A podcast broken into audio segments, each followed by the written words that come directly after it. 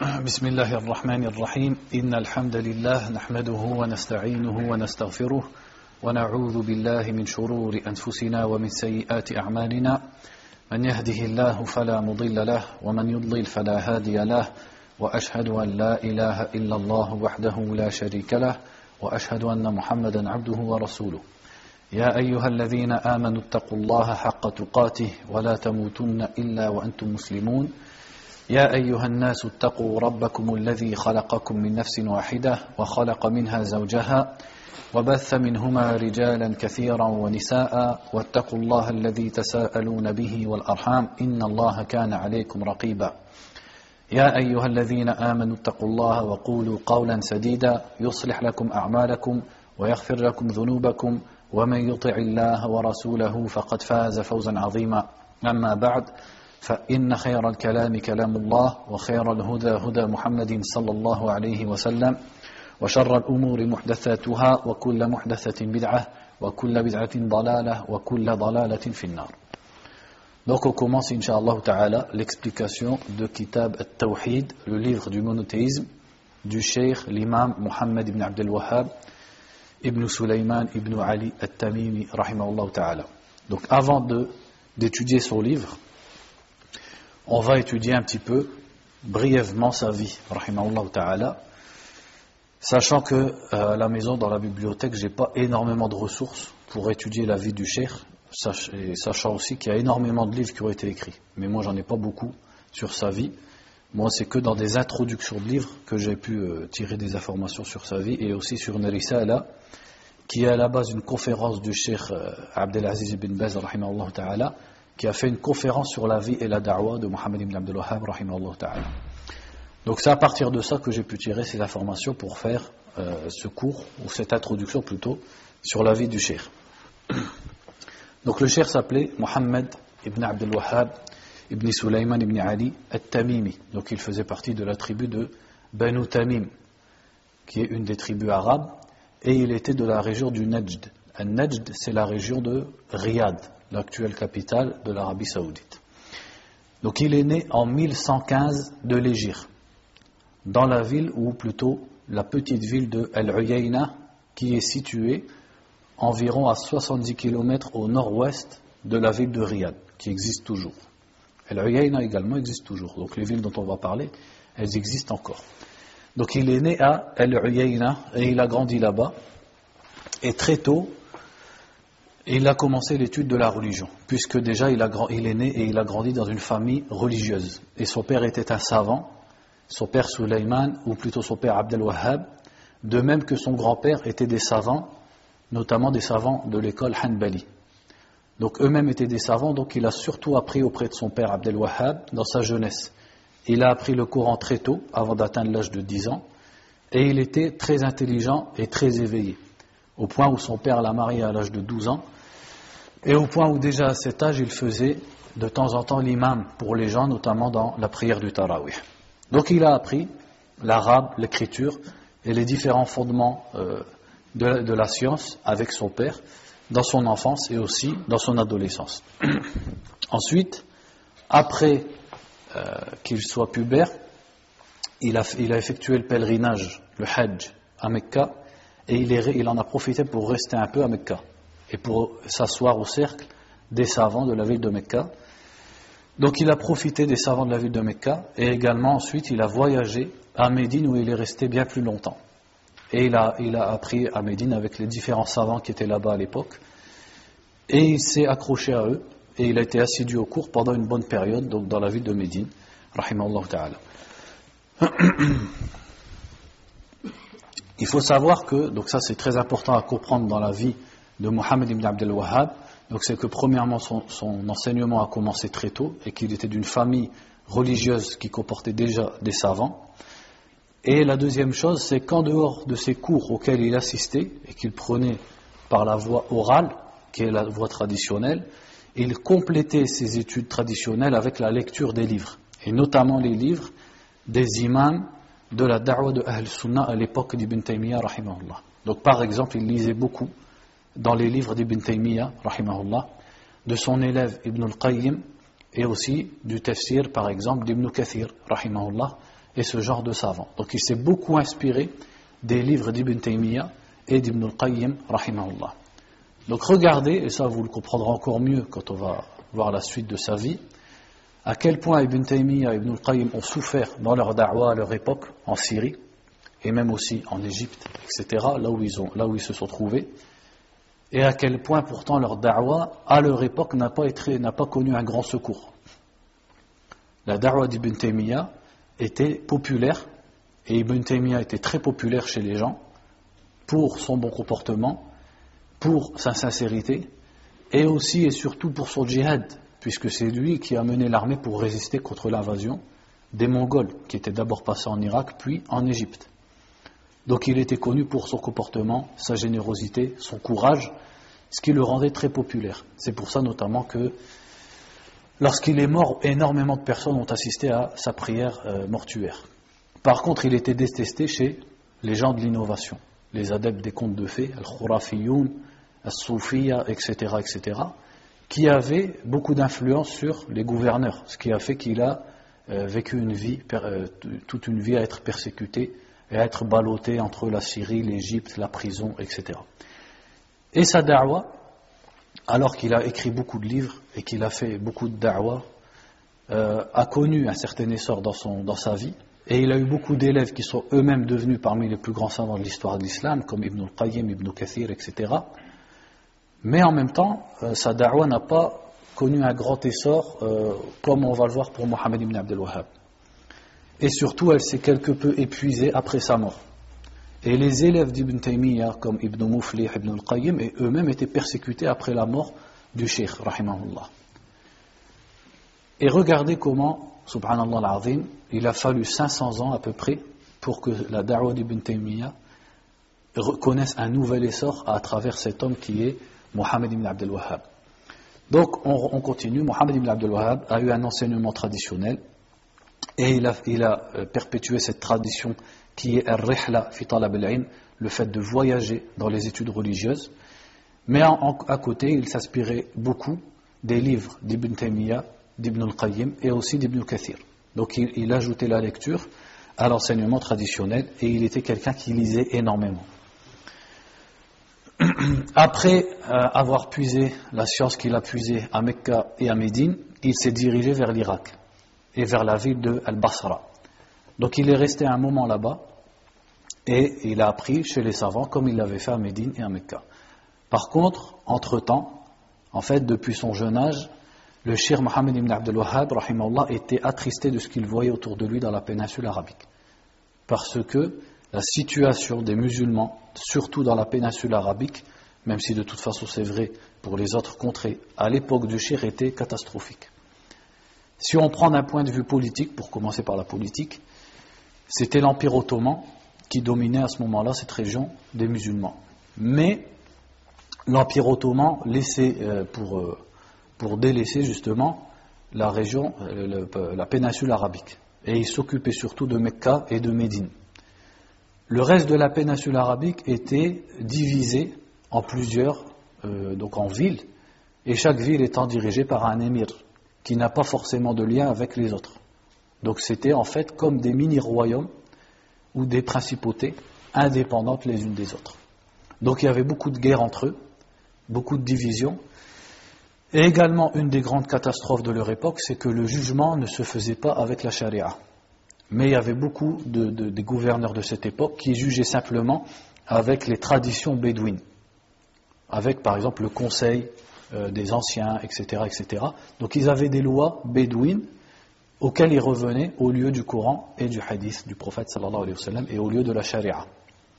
Ça c'est au point de vue politique. Au point de vue religieux, les savants étaient présents. Donc il ne faut pas imaginer quand on étudie la vie de Mohammed ibn Abdel Wahhab qu'il est sorti de nulle part et qu'il n'y avait pas de savants à son époque. Il y avait des savants. Mais les savants eux-mêmes était pour beaucoup, par exemple, sur la Aqidah Ash'ariya ou dans des confréries soufis. Et donc, en aucun cas, ils ne combattaient tout ce qui se passait autour d'eux comme adoration des mausolées, adoration des saints, etc., etc. Puisque peut-être eux-mêmes le cautionnaient. Et d'autres savants de Ahl Sunnah étaient présents, mais le mal était tellement envahissant et majoritaire qu'il ne faisait pas forcément de, de da'wah externe. Et il ne publiait pas, il n'extériorisait pas de, de, mise en garde ou de réprobation vis-à-vis du shirk et des différentes pratiques dignes de la jahiliya qui remplissaient la péninsule arabique à ce moment-là. Donc la, situation religieuse, quelle était-elle? Si on prend au niveau de la aqidah, c'était l'adoration des mausolées, l'adoration de certaines grottes, l'adoration euh, de certains arbres. En fait, on était revenu à une grande partie de la jahiliya, par l'adoration d'autres qu'Allah subhanahu. Également, les devins et les sorciers avaient un grand rôle dans la société. Et ils étaient très respectés au sein des tribus, et notamment les tribus bédouines. Donc ils avaient du succès. Et les gens allaient de façon habituelle et normale chez les, sorciers et chez les voyants. Euh, également, ce qu'on peut mentionner au niveau du fiqh, par exemple, le fiqh était un fiqh euh, jamid, c'est-à-dire que les étudiants et les savants se contentaient d'apprendre les quatre écoles juridiques et de les appliquer aveuglément, sans chercher à corriger quoi que ce soit, ni à chercher euh, un avis plus convaincant, et en faisant ce qu'on appelle at-ta'assub, c'est-à-dire l'attachement fanatique et aveugle à ces quatre écoles. Et pour vous donner un exemple, avant que la da'wah du shir Mohammed ibn Abdel Wahhab euh, n'ait emprise sur le haram à Mecca, il faut savoir qu'il y avait quatre imams à Mecca pour chaque prière. Un imam hanafite, un imam shafi'ite, un imam hanbalite et un imam malikite, pour chaque prière. Donc si ça c'est pas digne de la jahiliya, alors qu'est-ce qui est digne de la jahiliya? Ça c'était la situation politico-religieuse à l'époque du cher Mohammed ibn Abdul Wahhab. Donc beaucoup de guerres, beaucoup de divisions, euh, le jugement qui est fait par autre que la loi d'Allah, le shirk qui est très répandu, l'adoration des mausolées, etc., etc. Donc on revient à ce cher, rahimahullah, qui était affecté depuis son jeune âge par deux choses. Premièrement, par ce qu'il voyait autour de lui, tout ce qu'on vient de décrire, puisqu'en apprenant la science, il voit que sa société est complètement en contradiction avec ce qu'il est en train d'apprendre. Et la deuxième chose, c'est le silence des gens de science, justement, savants ou étudiants. Et donc il était très attristé par ce silence de la part des gens de science qui se taisaient, pour la plupart d'entre eux, vis-à-vis du shirk, vis-à-vis des innovations et vis-à-vis du fait de juger avec autre que la loi d'Allah. Trois choses qui sont des catastrophes d'un point de vue religieux. Donc lorsqu'il était dans la ville de Basra en Irak, en même temps qu'il faisait euh, la recherche de la science, il faisait aussi al-mujadala, wal-munaqasha, wal-da'wa.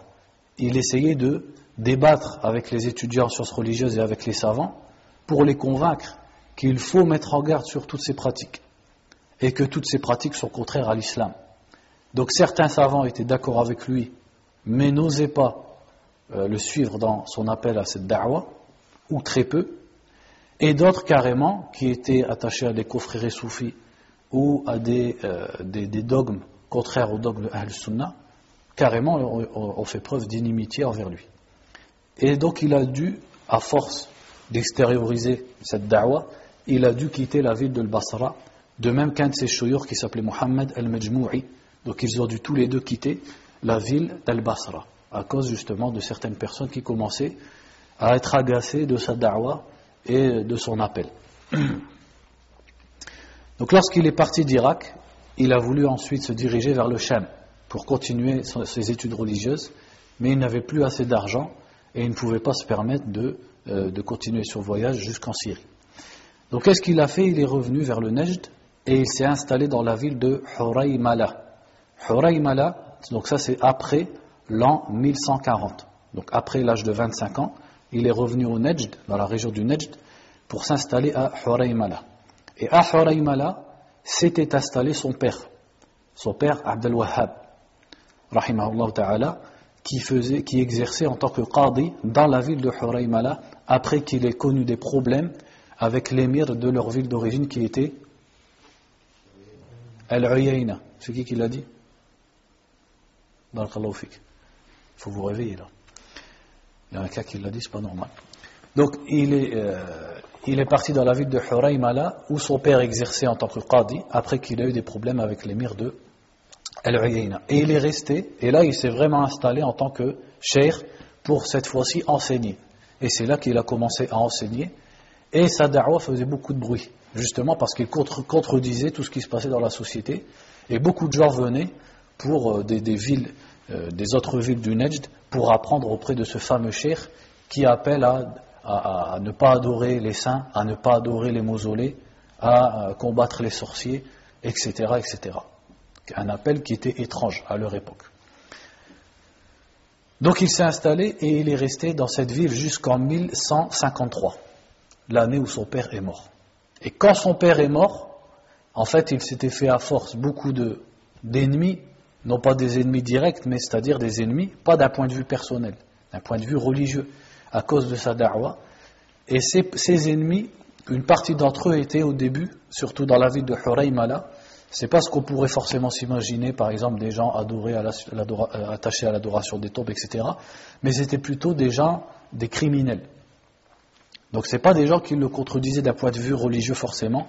C'était des gens qui, par exemple, volaient ou euh, du banditisme, etc. Or, le cher Mohammed ibn Abdel Wahhab conseillait toujours les gouverneurs, et donc le gouverneur de Huraymala, l'émir, comme on dit de Huraymala, à appliquer la loi d'Allah notamment sur ces personnes. Donc ces personnes n'ont pas aimé, ces bandits, etc., n'ont pas aimé qu'il y ait quelqu'un qui appelle à ce qu'on les punisse, à ce qu'on leur applique la loi islamique, donc qui peut être très dur vers ce genre de personnes, et ils ont essayé de l'atteindre dans sa personne et même de le tuer.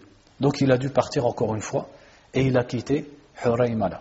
Lorsqu'il a quitté Huraymala, il est parti dans sa ville d'origine, El-Uyayna, qui était, euh, dont l'émir s'appelait Uthman ibn Muammar, Uthman ibn Muammar. C'était l'émir de Al-Uyayna, la ville natale du Cheikh. Lorsqu'il est arrivé, cette fois-ci il est arrivé bien accueilli, non pas comme quelqu'un qui fuit. Au contraire, les gens étaient heureux de le voir arriver dans la ville, car il était respecté euh, pour son enseignement et aussi son comportement. Donc l'émir euh, Uthman ibn Muammar était heureux d'accueillir le Cheikh et il l'a euh, encouragé à enseigner, à faire sa da'wah. Donc le Cheikh a continué et il y a deux événements qui vont se passer lors de son séjour à l'Uyayna qui vont changer beaucoup de choses. C'est que le euh, était assidu à ne pas seulement faire da'wah et euh, à la théorie, mais aussi à ce que le gouverneur de la ville où, il est applique la religion. Donc il a invité un jour l'émir Uthman ibn Muammar à détruire le mausolée que les gens avaient construit sur la soi-disant, on dit bien soi-disant parce qu'il n'y a rien qui le prouve, la soi-disant tombe de Zayd ibn al-Khattab, le frère de Omar radiallahu anhuma. Donc Zayd ibn al-Khattab était mort dans la guerre contre, contre qui? Contre Moussaïlima al-Kadhab, dans la ville de Al-Yamama. Et justement, Al-Yamama, ça se trouve près de toutes ces villes qu'on est en train de citer, c'est dans le Najd. Et Zayd radiallahu anhu était mort là-bas. Et les gens de l'époque du Cheikh Mohammed ibn Abdel Wahhab, rahimahullah, adoraient Zayd ibn al-Khattab et lui avaient construit une qubba, c'est-à-dire un mausolée. Et donc il l'adorait. Donc le Cheikh a invité l'émir de sa ville à appliquer la loi d'Allah et donc on sait que la religion interdit de construire des lieux de prière ou, des, ou quoi que ce soit sur, la tombe d'un prophète, alors qu'en est-il d'un sahabi? Donc ils sont partis avec une armée de 600 hommes vers ce mausolée qui était proche d'une ville qui s'appelle El Jubayla. Et les gens de El Jubayla étaient très attachés à ce mausolée.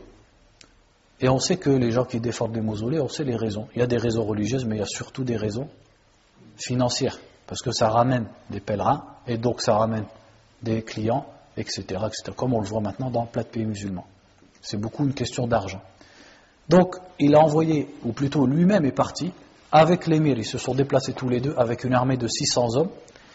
Et les gens de Djoubaïla ont voulu leur faire face, mais lorsqu'ils ont vu l'armée, ils sont partis. Et ils les ont laissés faire. Et ils ont détruit le, mausolée qui était érigé sur la tombe de Zayd ibn Khattab. Entre-temps, il a également effacé d'autres ma'abid, d'autres endroits où les gens pratiquaient le shirk, comme des grottes par exemple, ou des arbres. Donc les gens adoraient des arbres, euh, d'où ils cherchaient la baraka par exemple, ou même des grottes. Donc lui, il faisait bloquer ces grottes ou il faisait couper ces arbres. Le deuxième événement, c'est la lapidation d'une femme. Donc une femme est venue euh, devant le shir pour reconnaître qu'elle avait fait la fornication. Or, elle était mursana, c'est-à-dire elle avait déjà été mariée ou elle était mariée. Donc le cheikh a demandé, est-ce qu'elle n'était pas folle, comme vous connaissez, comme le, le qadi doit faire avec quelqu'un qui vient lui avouer qu'il a fait zina, comme le prophète l'a fait sallallahu alayhi wa sallam. Et une fois qu'elle a attesté trois fois contre sa propre personne, il a ordonné qu'elle soit lapidée. Donc là, il faut s'arrêter et dire, parce qu'il y a certaines personnes, ils m'ont déjà demandé comment le cheikh a pu se permettre lui-même d'appliquer la loi d'Allah, alors qu'on sait que c'est un gouverneur de le faire. La réponse est simple. Le cheikh était qadi du gouverneur. Donc il avait la permission du gouverneur. C'est-à-dire il avait une fonction dans cette ville. Il n'était pas un simple enseignant. Donc il n'a fait qu'appliquer sa fonction. Donc ils ont appliqué sur elle la loi d'Allah et là ça a fait beaucoup de bruit. Donc premièrement, la destruction d'un mausolée. Deuxièmement, la lapidation d'une personne. Ça a fait beaucoup de bruit dans la péninsule arabique. Ce qui a amené le chef, l'émir de la ville de l'Ahsa, qui est également dans le nord, qui s'appelait euh, al-Uray'ir. C'est un peu compliqué, c'est des noms bédouins. Al-Uray'ir. Et donc il a demandé, il était agacé de cette da'wah, et il a craint également que cette da'wah arrive jusqu'à lui et que ça menace ses intérêts. Parce qu'imaginez-vous bien que les émirs de cette époque n'avaient aucun intérêt à ce qu'une personne vienne détruire des mausolées qui leur ramènent de l'argent, à ce qu'une personne vienne leur faire appliquer la loi d'Allah alors qu'eux étaient bien établis sur des lois bédouines. Donc tout ça, ça remettait en cause leur autorité. Donc il a envoyé une lettre à Uthman ibn Muammar, qui est l'émir de Al-Uyayna pour lui dire de tuer tout simplement Mohammed ibn Abdel Wahhab. Et Uthman ibn Muammar, a refusé, ou plutôt a convoqué Mohammed ibn Abdel Wahhab, et il lui a appris qu'il avait reçu l'ordre de le tuer, mais que euh, il ne l'a pas fait. Et le cheikh lui a dit de patienter. Il lui a dit, patiente car la da'wa que je porte n'est pas une da'wa nouvelle. C'est simplement, moi j'appelle simplement à l'application du Coran et de la sunna du prophète sallallahu alayhi wa sallam et à l'adoration d'Allah seul, sans rien lui associer. Donc patiente dans ce chemin et un jour on aura la victoire. Et Uthman ibn Muammar a avancé un tas d'excuses, notamment le fait qu'en fait il se faisait payer et il recevait un salaire régulier de, nord de la part de l'émir de Al-Ahsa, Suleiman al-Uray'ir ou Ibn Uray'ir. Donc euh, il, a, refusé de continuer avec le cher Mohammed ibn Abdel Wahhab et donc ce dernier a dû partir à pied jusqu'à la ville de ad donc une ville de la région. Donc il est parti à pied le matin et il est arrivé en fin de journée euh, dans cette ville. Qui était l'émir de cette ville? Que vous connaissez Muhammad ibn Saoud, pas Saoud. Muhammad ibn Saoud, rahimahullah ta'ala. Donc lorsque le cheikh est arrivé dans la ville de ad il a été reçu par un certain Muhammad ibn Suwaylim, qui le connaissait et qui était quelqu'un qui suivait cette da'wah. Et mais il est arrivé chez lui caché. C'est-à-dire il n'est pas arrivé en l'annonçant dans la ville, puisqu'il savait qu'il était menacé de toutes parts. Donc il est arrivé et il a trouvé cet homme qu'il connaissait et qu'il a accueilli. Et bien sûr, Mohamed ibn Souaylim, en cachant le shir, avait très peur. Mais l'information s'est su. Le fait que le shir soit venu dans la ville de Daraya, les gens l'ont appris et c'est arrivé jusqu'aux oreilles de qui? De la femme, qui aura un grand rôle, de la femme, rahimahallah, de la femme de Mohammed ibn Saoud. Et cette femme, avec d'autres dignitaires, d'autres gens haut placés de la ville, vont conseiller euh, son mari, Mohammed ibn Saoud, d'accueillir le cheikh. Et donc elle lui a dit, en fait, elle est venue le voir et lui a dit, un grand bien d'Allah subhanahu t'est venu. Et Allah t'a ramené un bien jusqu'à toi.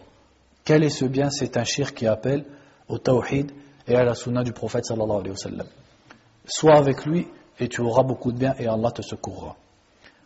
Donc il a écouté sa femme et il a même, il a même voulu convoquer le shir, mais sa femme ainsi que les gens haut placés de la ville lui ont dit ça ne convient pas. Tu dois respecter un savant et c'est toi qui dois aller chez Mohammed ibn Souaylim pour le voir. Donc il est parti le voir et le shir lui a expliqué sa da'wah. Donc cette da'wah qui est basée sur le Coran, la sunna du prophète sallallahu alayhi wa sallam, l'épuration du tawhid, l'épuration de la religion vis-à-vis de toute innovation, et euh, donc l'application d'un islam simple et pur. Et le cheikh lui a dit, je crains, si je marche avec toi, qu'un jour où tu auras beaucoup de succès, tu pars de cette ville et tu vas nous laisser. Et donc le shir lui a promis, et ils ont fait un pacte. Et sachez que ce pacte, il est, euh, il est valable jusqu'à maintenant. C'est un pacte en fait entre Mohammed ibn Saoud et Mohammed ibn Abdel Wahhab, Allah yarhamuhum jami'an, de Al-Munasara. C'est-à-dire celui-là prêche et celui-là le défend avec l'épée. Et c'est ça, contrairement à par exemple Ibn Taymiyyah, qui a donné un tel succès à la da'wah de Mohammed ibn Abdel Wahhab. C'est le fait que son message ait été accompagné de, de l'épée. Et ça, c'est ce qu'on retrouve dans beaucoup de, de prêcheurs dans l'histoire de l'islam. Et en premier, notre prophète Mohammed sallallahu alayhi wa sallam. Quand est-ce que sa da'wah s'est vraiment répandue? C'est quand il a trouvé les Ansar à Médine, qui l'ont secouru, et là il a pu euh, établir la religion et la secourir même par les armes. Donc euh, le cheikh Mohammed ibn Saoud a promis au cheikh de le secourir et ils ont fait un pacte ensemble. Et là vraiment commence une nouvelle ère, c'est l'ère où Mohammed ibn Abdel Wahhab sera établi sans ne plus jamais fuir. Et donc il a commencé sa da'wah et il avait beaucoup d'élèves et il avait même des gens qui faisaient el-hijra puisqu'il quittait des terres où les gens ne faisaient que, pratiquement que du shirk pour venir s'installer à Dar'aya qui a été purifié de tout mausolée, tout shirk, toute innovation, etc. Donc le shir euh, s'est mis à organiser des cours, des cours réguliers dans toutes les matières de la religion, donc principalement al-aqidah, aussi le hadith, le fiqh. Donc bien sûr dans le fiqh, le shir était d'origine, à l'origine il était hanbali. Mais dans beaucoup d'avis, il a contredit euh, le madhab hanbali pour suivre d'autres madhabs lorsque ça lui apparaissait plus fort dans le fiqh. Donc dans le fiqh, il suivait à la base le madhab hanbali, mais dans certaines questions, s'il lui apparaissait que le madhab maliki ou le madhab shafi'i ou le madhab al-hanafi était plus fort, il suivait là où il trouvait qu'il euh, y avait la vérité. C'est toujours Nejd, c'est toujours la même région. C'est Nejd, euh, Riyad, Al-Uyayna. Je ne saurais pas te dire. Franchement, je ne saurais pas te dire. Mais c'est toujours la même région. C'est-à-dire toutes les villes là dont on parle, c'est toujours euh, la région du Nejd. Donc, euh, qu'est-ce qu'on disait Au niveau du madhab, donc dans le fiqh, il faisait des cours de fiqh, des cours de tafsir, des cours de sira, et euh, un tas de gens venaient. Et les gens étaient de toutes sortes. Il y avait des awam, c'est-à-dire des gens qui avaient leur travail, qui avaient leur vie quotidienne, et qui prenaient des cours, et il y avait également des gens consacrés donc il y avait des cours dans plusieurs niveaux, des cours pour les gens du commun, des cours pour les gens qui étaient plus spécialisés, et ainsi de suite. Et également des gens, des savants se sont formés avec lui. Et même d'ailleurs les propres fils du Cher deviendront des, euh, des porteurs de cette da'wah par la suite. Donc la ville de Daraya est devenue un centre où les gens venaient en masse, et surtout les étudiants en sciences religieuses, pour étudier. Et en même temps, euh, donc il faut que je regarde mes notes parce que tout à l'heure je parle comme ça, il ne faut, pas que j'oublie quoi que ce soit. En même temps, le cher continuait sa da'wah, euh, on va dire, active. Donc il était occupé par ta'lim, l'enseignement, et il faut savoir que dans l'enseignement, le cher Mohammed ibn Abdel Wahhab avait beaucoup de hikmah, puisqu'il faisait un enseignement très simple. Et ça, dans quoi on le voit? On le voit dans ses livres.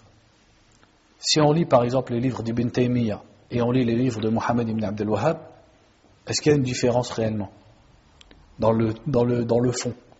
C'est le même, c'est la, même da'wah, le même message. Par contre, dans la forme, il y a une très grande différence. Quelle est-elle? C'est qu'Ibn Taymiyyah, lui, faisait beaucoup da'wah aux têtes des gens de l'innovation à son époque. Et le débat était élevé. Donc ses livres étaient très poussés, très forts. Par contre, Mohammed ibn Abdel Wahhab, sa da'wah était adressée à tous à une époque où l'ignorance régnait. Donc c'était des livres très simples. Et la plupart de ces livres sont simplement en fait des versets du Coran avec des hadiths qui ont euh, besoin d'être expliqués, qui sont des bons supports pour faire des cours, des cours oraux. Et donc c'est ce qu'il c'est ce faisait de façon habituelle, donc des cours, la da'wa. Mais à côté il avait aussi sa da'wa plus euh, entre guillemets active, qui consistait à écrire des lettres. Donc il écrivait des lettres non seulement aux savants, des différentes contrées, surtout la région du Najd. Donc il commençait toujours par les gens du Najd, les, Umara, c'est-à-dire les chefs des villes, mais aussi les ulama, c'est-à-dire les savants. Ensuite, il s'est mis aussi à écrire à l'extérieur, à l'extérieur du Najd, donc aux savants de Médine, de Mecca, d'Irak, mais même en Égypte et même jusqu'au Maroc, par exemple. Et il a écrit dans différentes contrées. Et donc sa da'wah a fait entendre parler d'elle dans de nombreuses contrées. Et on a dans, l'histoire des, gens qui, lui ont fait des éloges de, beaucoup de pays différents. En Inde, par exemple. Euh, par exemple, vous connaissez tous Muhammad ibn Ali al-Shawkani, je pense. L'imam al-Shawkani, il a des vers de poèmes dans, lesquels il vante Muhammad ibn Abdel sachant que lui, il était où? Shawkani? Au Yémen. Donc il y avait aussi euh, Muhammad ibn Ismail al-San'ani, l'auteur de Subul salam Il y avait aussi les, les ulama de l'Inde. Et cette da'wah qui a fait entendre parler d'elle, elle a eu également un effet euh, qui a encouragé, si vous voulez, les gens d'Ahl Sunnah et de Hadith qui étaient présents un peu partout. C'est-à-dire le fait qu'ils entendent que quelqu'un qui, qui, porte la même da'wah qu'eux soit à ce point secouru et amène autant de gens, ça les a encouragés à extérioriser leur da'wah. Et les causes pour lesquelles, donc les gens de la vérité bien sûr ont toujours existé, mais les causes pour lesquelles cette da'wah s'était affaiblie, la da'wah du tawhid, et que le monde musulman était beaucoup rempli des mausolées, etc., il y a beaucoup de causes. Mais si on regarde les causes par rapport aux gens eux-mêmes qui portaient euh, cette science euh, du tawhid et du hadith et de la sunna, c'est notamment, euh, pour certains, c'était leur manque de science. C'est-à-dire qu'ils portent cette science, mais ils n'avaient pas le niveau pour se lancer dans, dans la bataille de la da'wah. Pour certains d'entre eux, c'était le manque de hikmah. C'est-à-dire qu'ils étaient durs envers les gens du commun, alors que la plupart des gens du commun, s'ils faisaient des erreurs, c'est simplement parce qu'ils ne savaient pas. Donc cette dureté parfois empêchait que le message passe. Et il y avait aussi tout simplement le fait de voir tellement d'opposants qu'ils préféraient se contenter des simples cours, mais sans réellement passer au débat et euh, à la défense publique, c'est-à-dire du tawhid et de la sunna. Donc il y avait Al-Murasala, ça c'est un point très important dans la vie du shir, et il faut savoir que beaucoup des lettres que le shir a, écrit, a écrites sont, euh, sont présentes jusqu'à nos jours, c'est-à-dire on les a encore. Certaines de ces lettres, comment elles sont Sont en fait des lettres de da'wah, tout simplement, où il présente le message, et il présente al-aqidah. Et d'autres lettres sont des lettres de défense, car le shir avait beaucoup de détracteurs. Et très vite, on a commencé à les appeler, lui et, et ceux qui le suivent, al-wahhabiyya les wahhabites, comme on dit jusqu'à maintenant, on dit le wahhabite. Déjà, le mot wahhabite, déjà lui-même, il est faux. Si on voulait les appeler, il faudrait dire Muhammadite, parce qu'il ne s'appelait pas Abdel Wahhab. Il s'appelait euh, Muhammad. Abdel Wahhab, c'était son père. Donc déjà, le nom, il est faux. Et le nom, il a été euh, savamment choisi. C'est-à-dire les khurafiyoun, euh, les, les, les qui ont choisi le nom Wahhabi, ils ne l'ont pas choisi pour rien. C'est parce que dans l'histoire de l'islam, il y avait un groupe qui s'appelait le dont le leader s'appelait Abdel Wahhab, qui était des Batiniya, si je me souviens bien, ou des Khawarij, qui s'étaient établis au Maghreb et qui ont fait beaucoup de massacres à leur époque, et tout le monde musulman en avait, en avait entendu parler. Donc si vous voulez leur donner un nom semblable, bah, ça réveillait ce souvenir chez les gens. Euh, également, euh, par rapport à ces détracteurs, le cher par exemple était souvent accusé d'être un khariji. Un khariji, c'est-à-dire quelqu'un qui se révolte contre les gouverneurs et qui euh, déclare mécréant les autres musulmans. Donc le shir, et de même que ses fils et ceux qui ont supporté sa da'wah, répondaient à ça en disant que euh, qu'il ne s'est jamais révolté contre un gouverneur sans avoir, c'est-à-dire qu'il s'est jamais tout simplement révolté contre un gouverneur, puisqu'il était en pacte avec son gouverneur. Il s'est jamais révolté contre le gouverneur de sa ville ni quoi que ce soit. Quant aux, autres campagnes, campagnes euh, aux autres contrées, pardon, contre qui il entrait en guerre, ben c'est un gouvernement qui rentre, qui rentre en guerre contre un autre gouvernement. Et toute personne qui étudie le chapitre du djihad dans l'islam, il sait très bien que dans l'islam, euh, un pays musulman peut et même doit attaquer un autre pays qui s'apparente à l'islam dans certains cas, dans beaucoup de cas. Vous avez tous déjà lu qu'est-ce qu'ils disent les savants sur euh, l'adhan, l'obligation de l'adhan? Qu'est-ce qu'ils disent sur un pays qui délaisserait l'adhan? C'est que les autres musulmans doivent les combattre jusqu'à ce qu'ils rappliquent l'adhan. Si ça c'est pour l'adhan, qu'est-ce que vous pensez de des gens qui adorent des tombes et qui, qui, jugent avec des lois bédouines et qui mettent à, la tête de la société des sorciers et des devins? Donc puisqu'il en a eu la capacité, il l'a fait tout simplement. Donc ce djihad qu'il a fait contre les autres était totalement justifié. Et toute personne qui lit un minimum de livres de fiqh, ça il le sait, c'est pas quelque chose de sorcier. En fait, on ne peut pas trop interrompre parce que c'est enregistré. Vas-y, dis pour la dernière.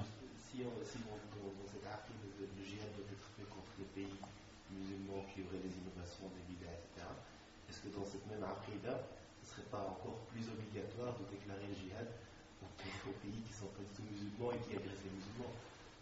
Bah, pour répondre à ta question, il faudrait une heure, quoi. Là, tu lances, là, tu lances un débat. Il faudrait une heure pour répondre à ta question. J'ai jamais vu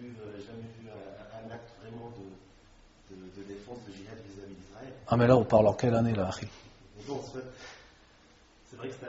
Ah, mais là, je parle en quelle année? Pardon? Là, je suis en 1100 et quelques. Là. Donc, l'Arabie Saoudite. euh, Ouais, ce pacte existe toujours. Maintenant, euh, là, c'est complètement euh, en dehors du sujet, quoi. Parce que, euh, comment t'expliquer, là, je suis en 1100 et quelques. Je, moi, je parle pas de l'Arabie Saoudite actuelle. Et de plus, ce que je viens de dire ici, comme quoi un pays, il peut attaquer un pays qui lui est voisin à cause de son shirk, etc. Bon, ça, c'est quelque chose de connu euh, dans le fiqh islamique, ça, c'est pas, pas de ma faute, c'est pas moi qui l'ai inventé. Et la deuxième chose, c'est que, euh, comme on dit, il faut bala- balayer devant sa porte avant de balayer devant celle du voisin. C'est-à-dire qu'on peut pas. Comment les musulmans ils vont attaquer, soi-disant, les non-musulmans, si déjà entre eux, puisqu'on va voir dans la fin de la vie du shir que qui a, levé des armées contre le shir, ou plutôt que le shir il est mort, qui a levé des armées pour aller combattre le Nejd et tout détruire, c'est l'Égypte et la Turquie. Donc euh, comment attaquer euh, des pays non musulmans si l'Égypte et la Turquie déjà ils vont nous empêcher de passer, ils vont nous tuer? Donc euh, c'est un peu, faut être logique quoi. On prend des leçons de, de la da'wah de Wahhabiyya qui sont jusqu'aujourd'hui valables sur certains aspects. Mais quand on faire la comparaison avec aujourd'hui, on dit à ce moment-là, non, euh, on parle d'il y a trois siècles. Donc, euh, bonsoir, Ah mais des choses qu'on qu'on- qu'on puise de, de la da'wah de ce cheikh.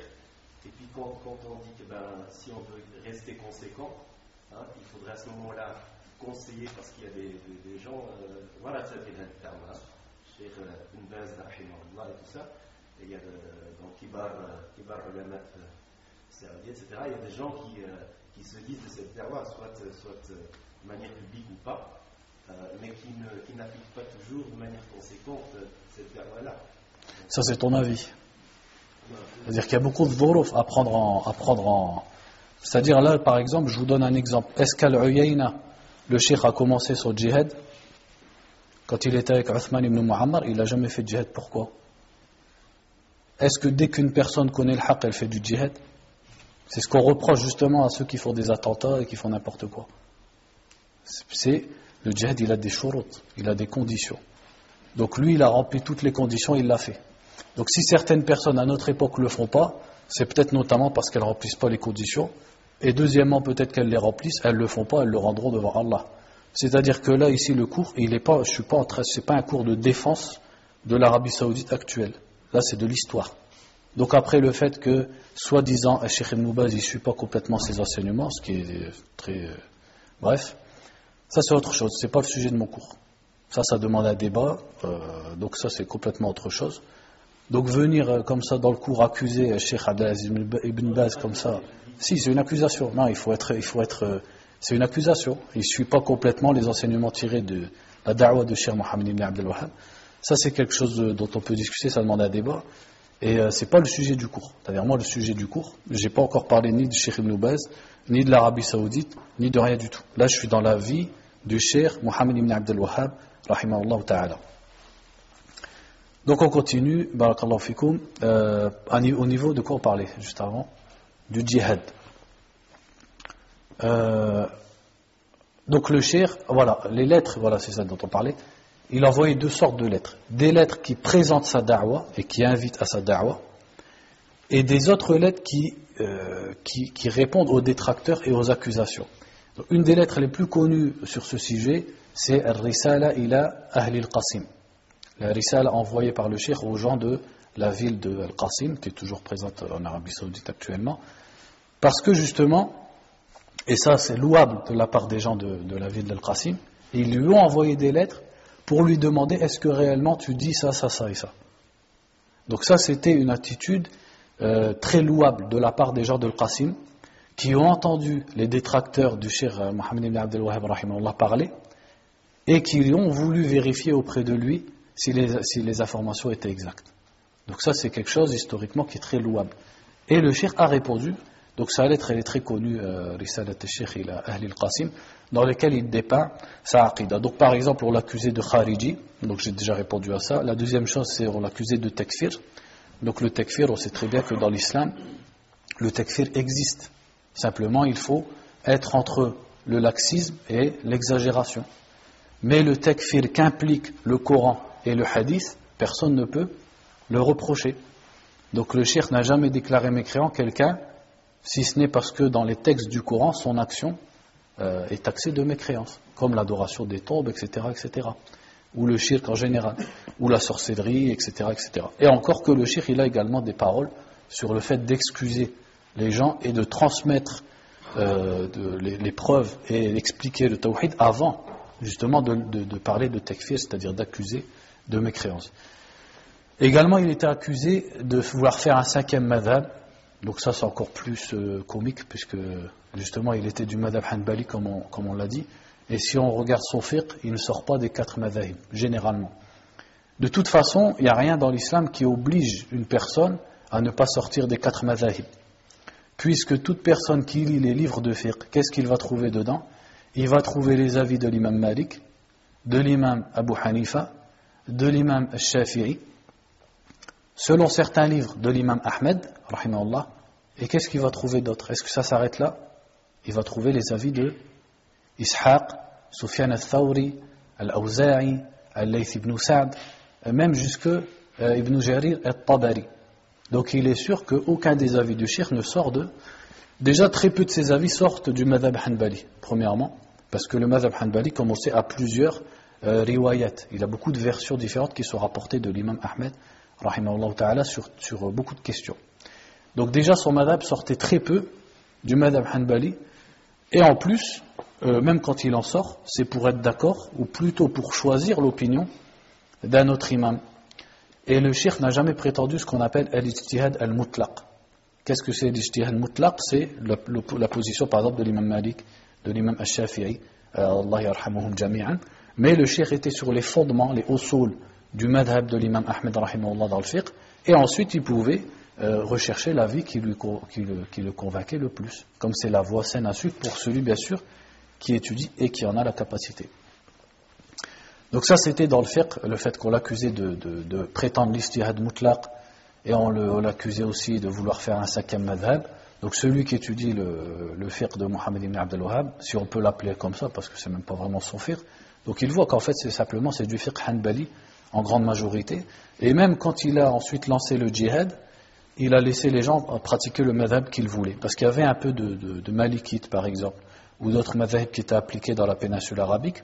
À part, par exemple, ça c'est un bon exemple, le cheikh a dit par contre, on appelle les hanafites à respecter une chose, qui est as-sakina entre les deux sujud. Qu'est-ce que c'est Parce que as-sakina, c'est-à-dire le fait qu'entre les deux prosternations, il faut rester un temps assis. Ça, c'est un pilier chez les madhahib. Et les hanafites ont contredit ce pilier. Or, les textes sont clairs à ce sujet. notamment le hadith de euh, Al-Moussi salati, celui qui, avait mal fait sa salat. Et le prophète sallallahu alayhi wa sallam l'a corrigé. Et à chaque position, il lui disait Hatta tatma'inna sajidan, Hatta raki'an, Hatta tatma'inna jalisan. Donc le cheikh a attiré l'attention de ceux qui suivaient le madhab Hanafi. Il a dit par contre sur cette question, nous vous demandons de l'appliquer. Donc c'était là, il respectait, le, le respectait les savants et ceux qui appliquaient les différents madhahib. Donc ça c'est pour la, prétention qu'il était khariji, la prétention également d'un cinquième madhab, la prétention du takfir. Donc c'était plus ou moins, euh, par exemple, ceux qui étaient connus pour, euh, euh, salir l'image du cheikh, il y avait un certain Nabahani, qui, a vécu après, bien sûr. Ça, c'est un exemple de, gens qui s'apparentent à la science et qui sont venus après le shir et qui ont beaucoup sali son, nom et son image. Donc, c'était un shir du Liban qui s'appelait Al-Nabahani et certains ulama comme euh Mohamed Shukri Al-Alousi, qui était un savant d'Irak, a écrit un livre Rayatul Amani al-Nabahani pour défendre justement le shir et montrer les, fausses accusations et les mensonges et les déguisements que faisait euh, cet homme An-Nabahani. Ensuite également, donc ça c'était en ce qui concerne les Rasail et le djihad qui a commencé en 1158. Après, de quoi on peut parler aussi? C'était par, rapport à ceux qui étaient euh, les détracteurs et les ennemis euh, du shir Mohammed ibn Abdel Wahhab. On trouve euh, qu'ils étaient de plusieurs sortes. La première sorte, c'était ce qu'on peut appeler le khurafiyoun, donc tout simplement ceux qui sont adeptes de l'adoration des mausolées, etc., ou de certaines innovations.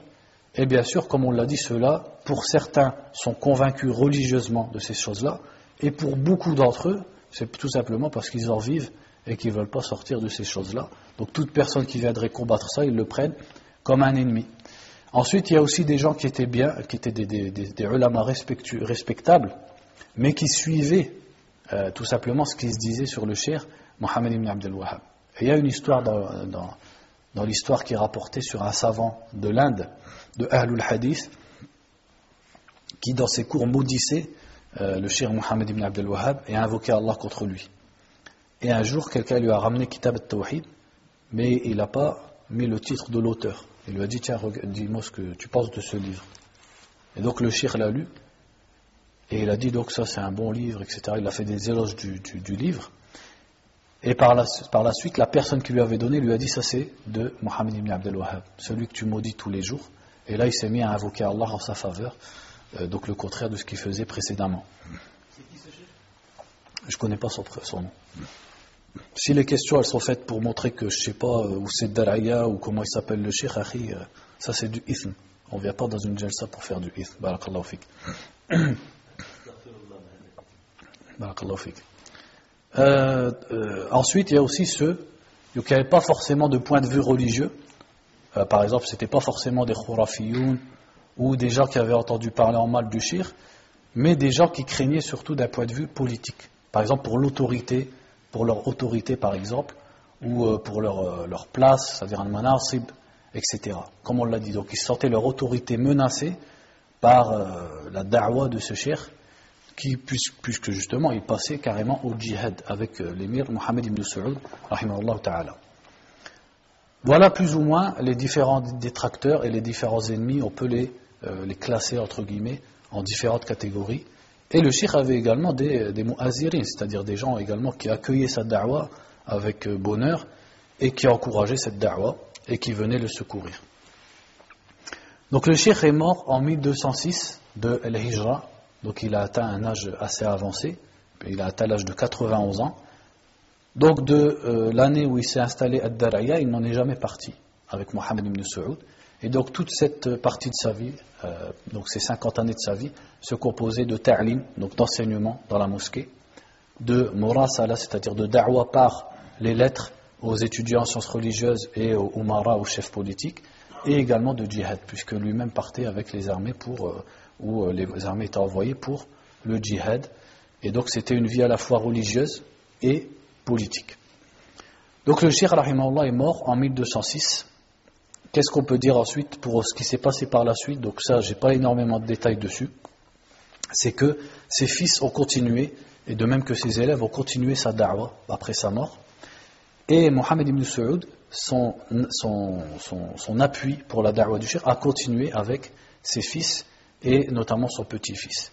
Donc ils ont, euh, leur djihad s'est beaucoup répandu dans la péninsule arabique, et par exemple ils ont pris la ville de Taïf, et ils ont pris la ville de Mecca en 1218, donc sans guerre, puisque les gens ont, entre guillemets capitulé.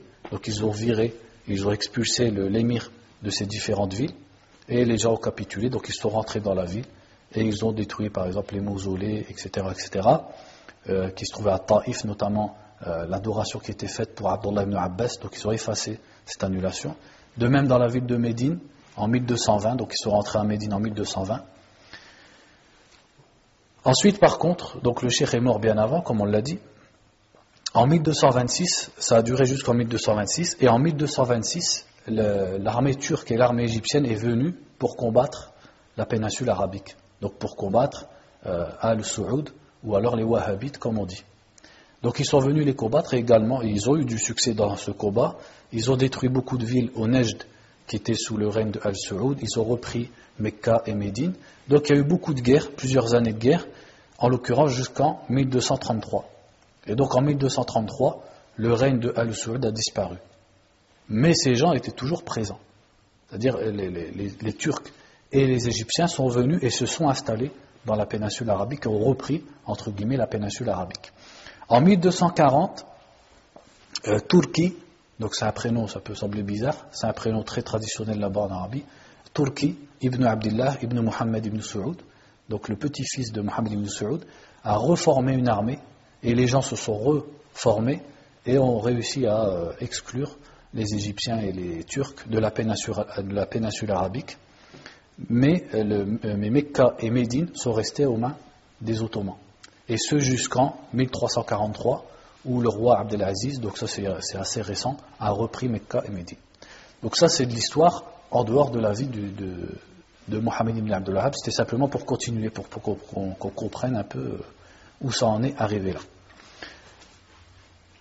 Euh, quelqu'un a une question sur la vie du cher Là, je vous ai dit plus ou moins tout ce que j'ai pu trouver. Donc ça fait combien de temps là? 50 minutes. Donc on va commencer euh, le livre euh, Kitab al-Tawhid, Inch'Allah ta'ala.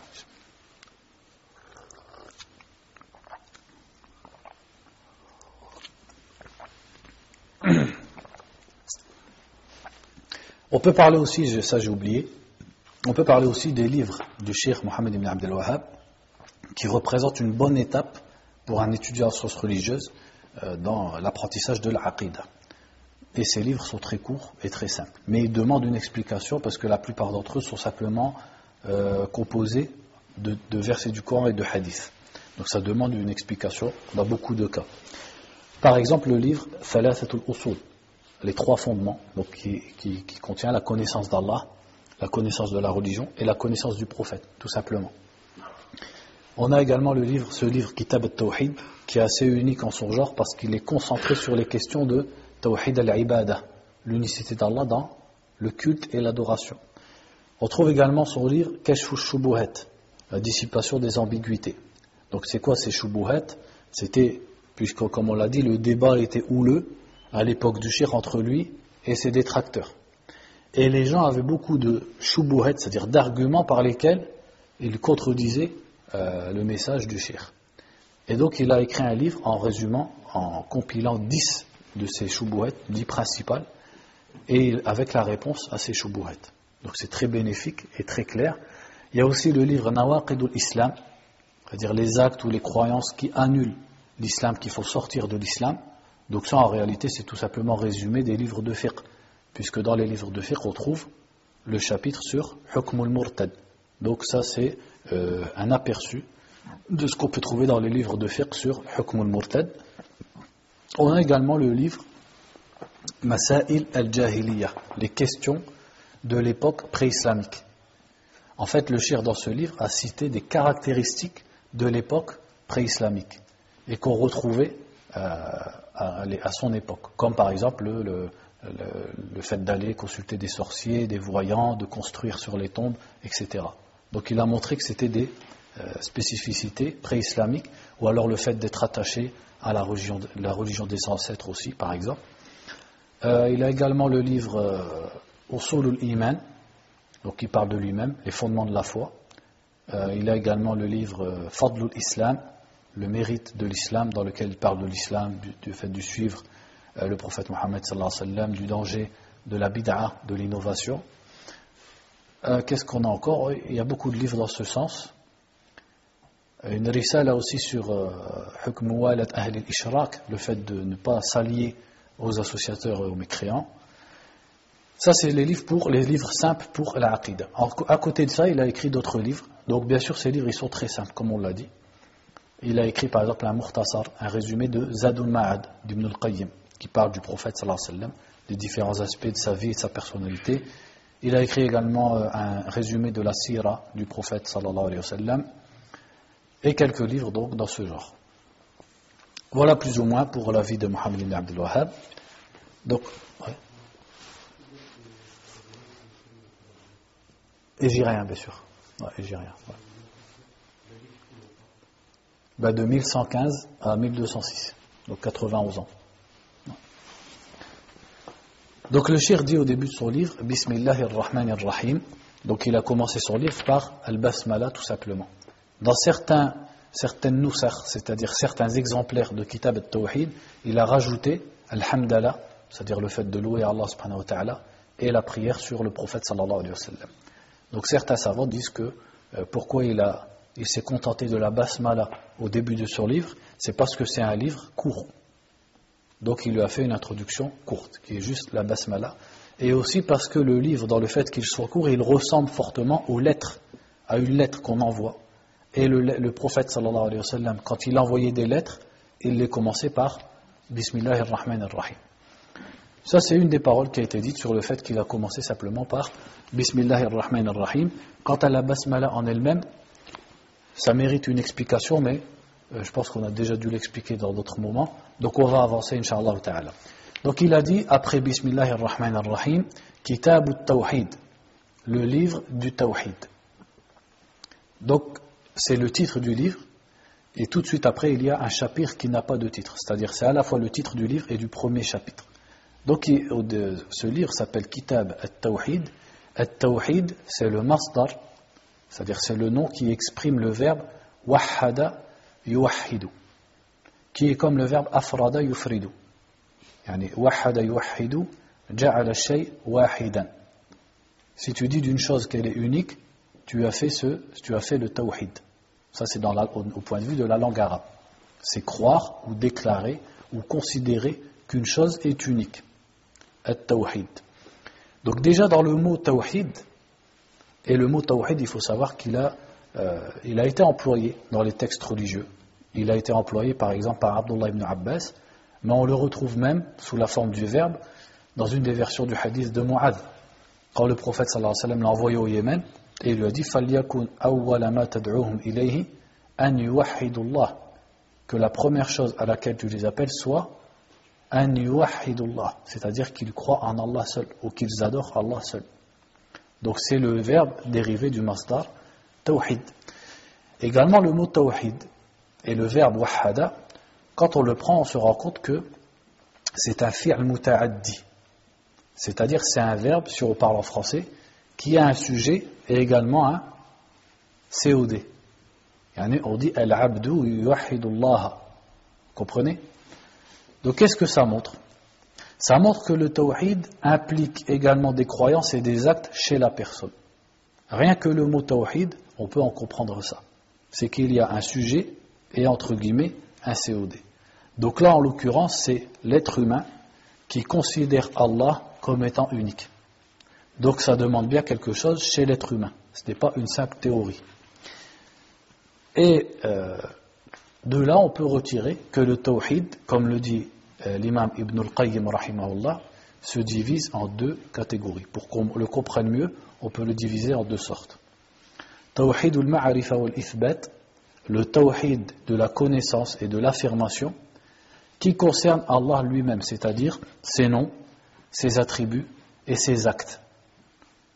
Donc d'habitude, qu'est-ce que vous entendez? Le tawhid en trois catégories. Donc ça, c'est une question d'istilah. C'est-à-dire, c'est une question, c'est juste pour expliquer.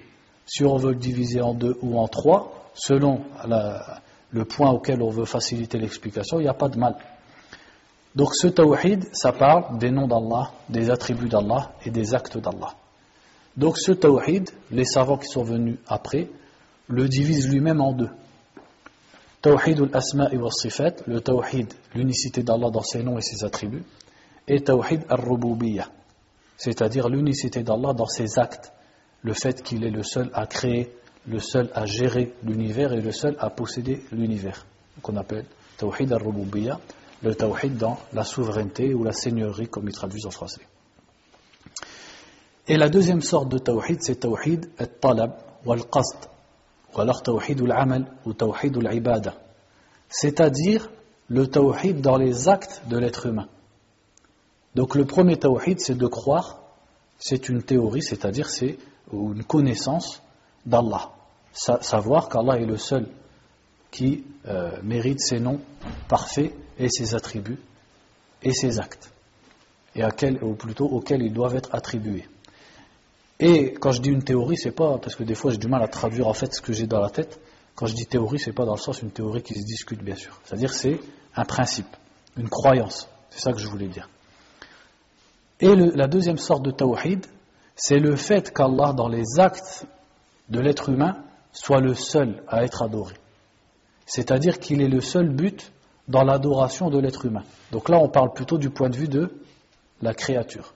C'est-à-dire que chez la créature, le seul qui est adoré par le cœur, par la langue et par les actes, c'est Allah subhanahu wa ta'ala. Donc là, on va parler par exemple du fait qu'il ne faut invoquer qu'Allah, qu'on ne doit sacrifier que pour Allah, etc., qu'on ne peut prier qu'Allah, etc., etc. Donc ce livre, en fait, est surtout basé sur la deuxième partie du Tawhid.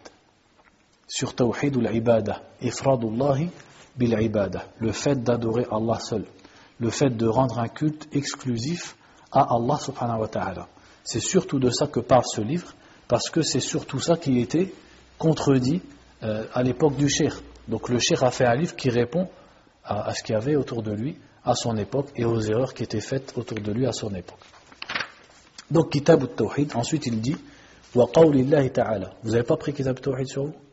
Vous ne saviez pas qu'on allait le faire? Non. Wa ta'ala Wa ma khalaqtu al-jinna wal-insa illa liya'budun. Donc, on peut lire, donc je vous pas le livre sous les yeux, c'est pas grave.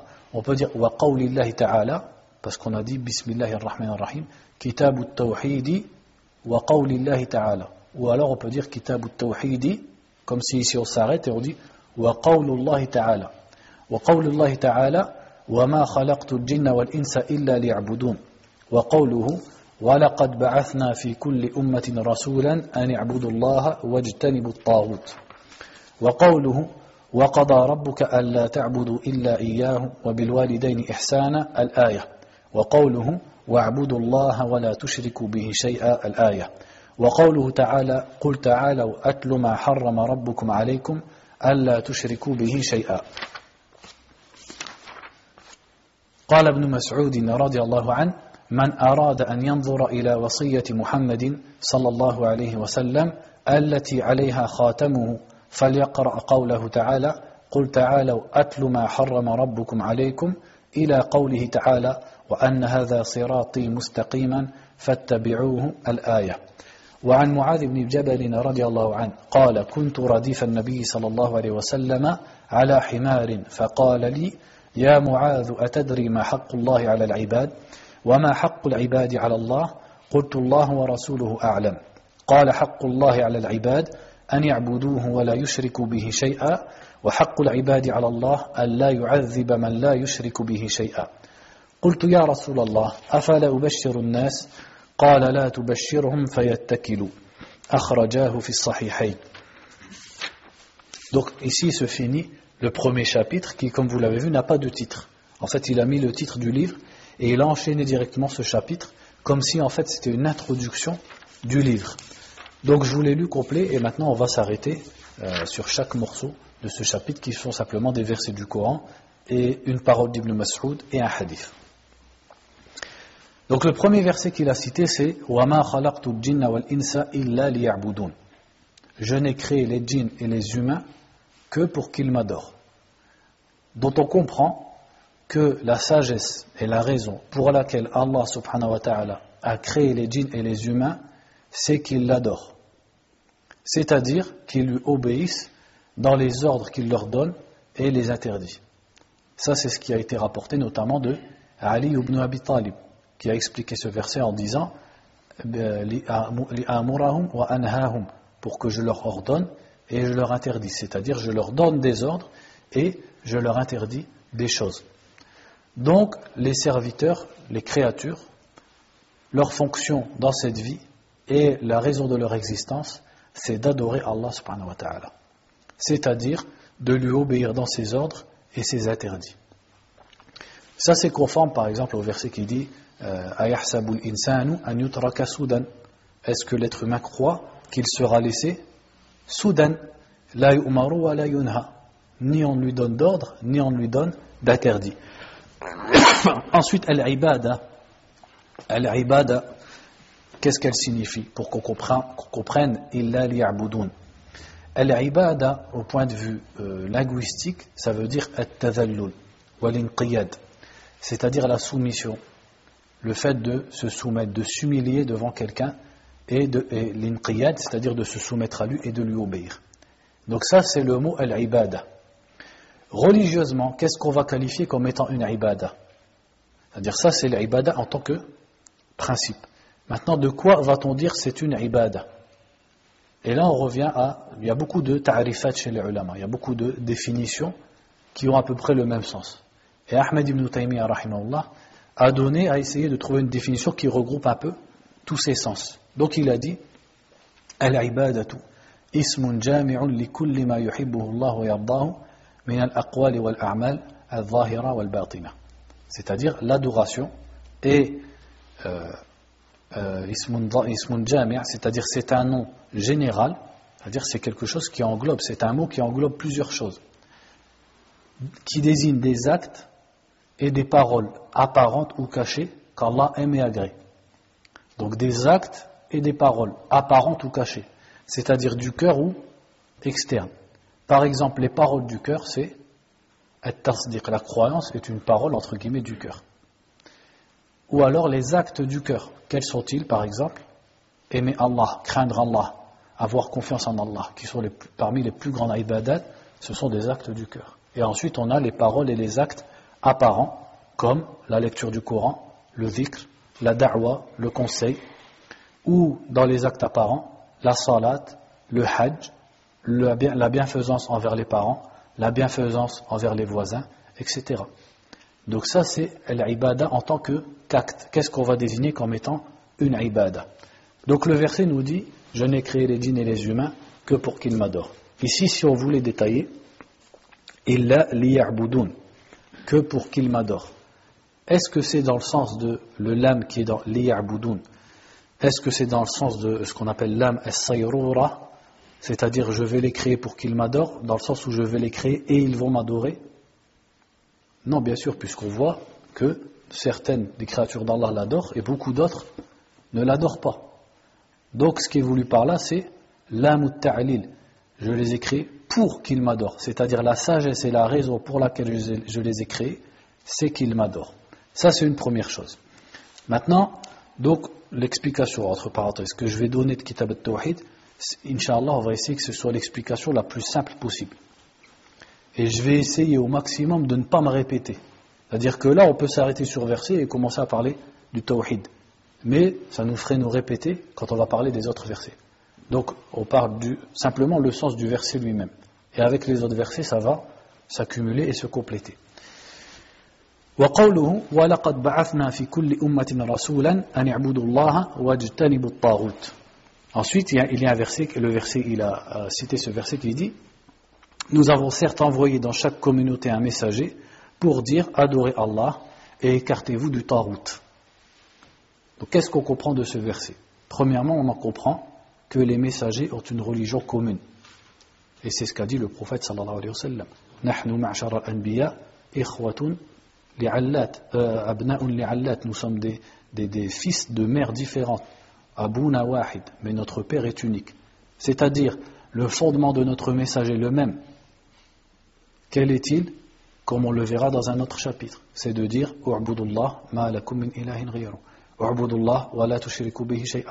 Adorez Allah, vous n'avez pas d'autre divinité que lui.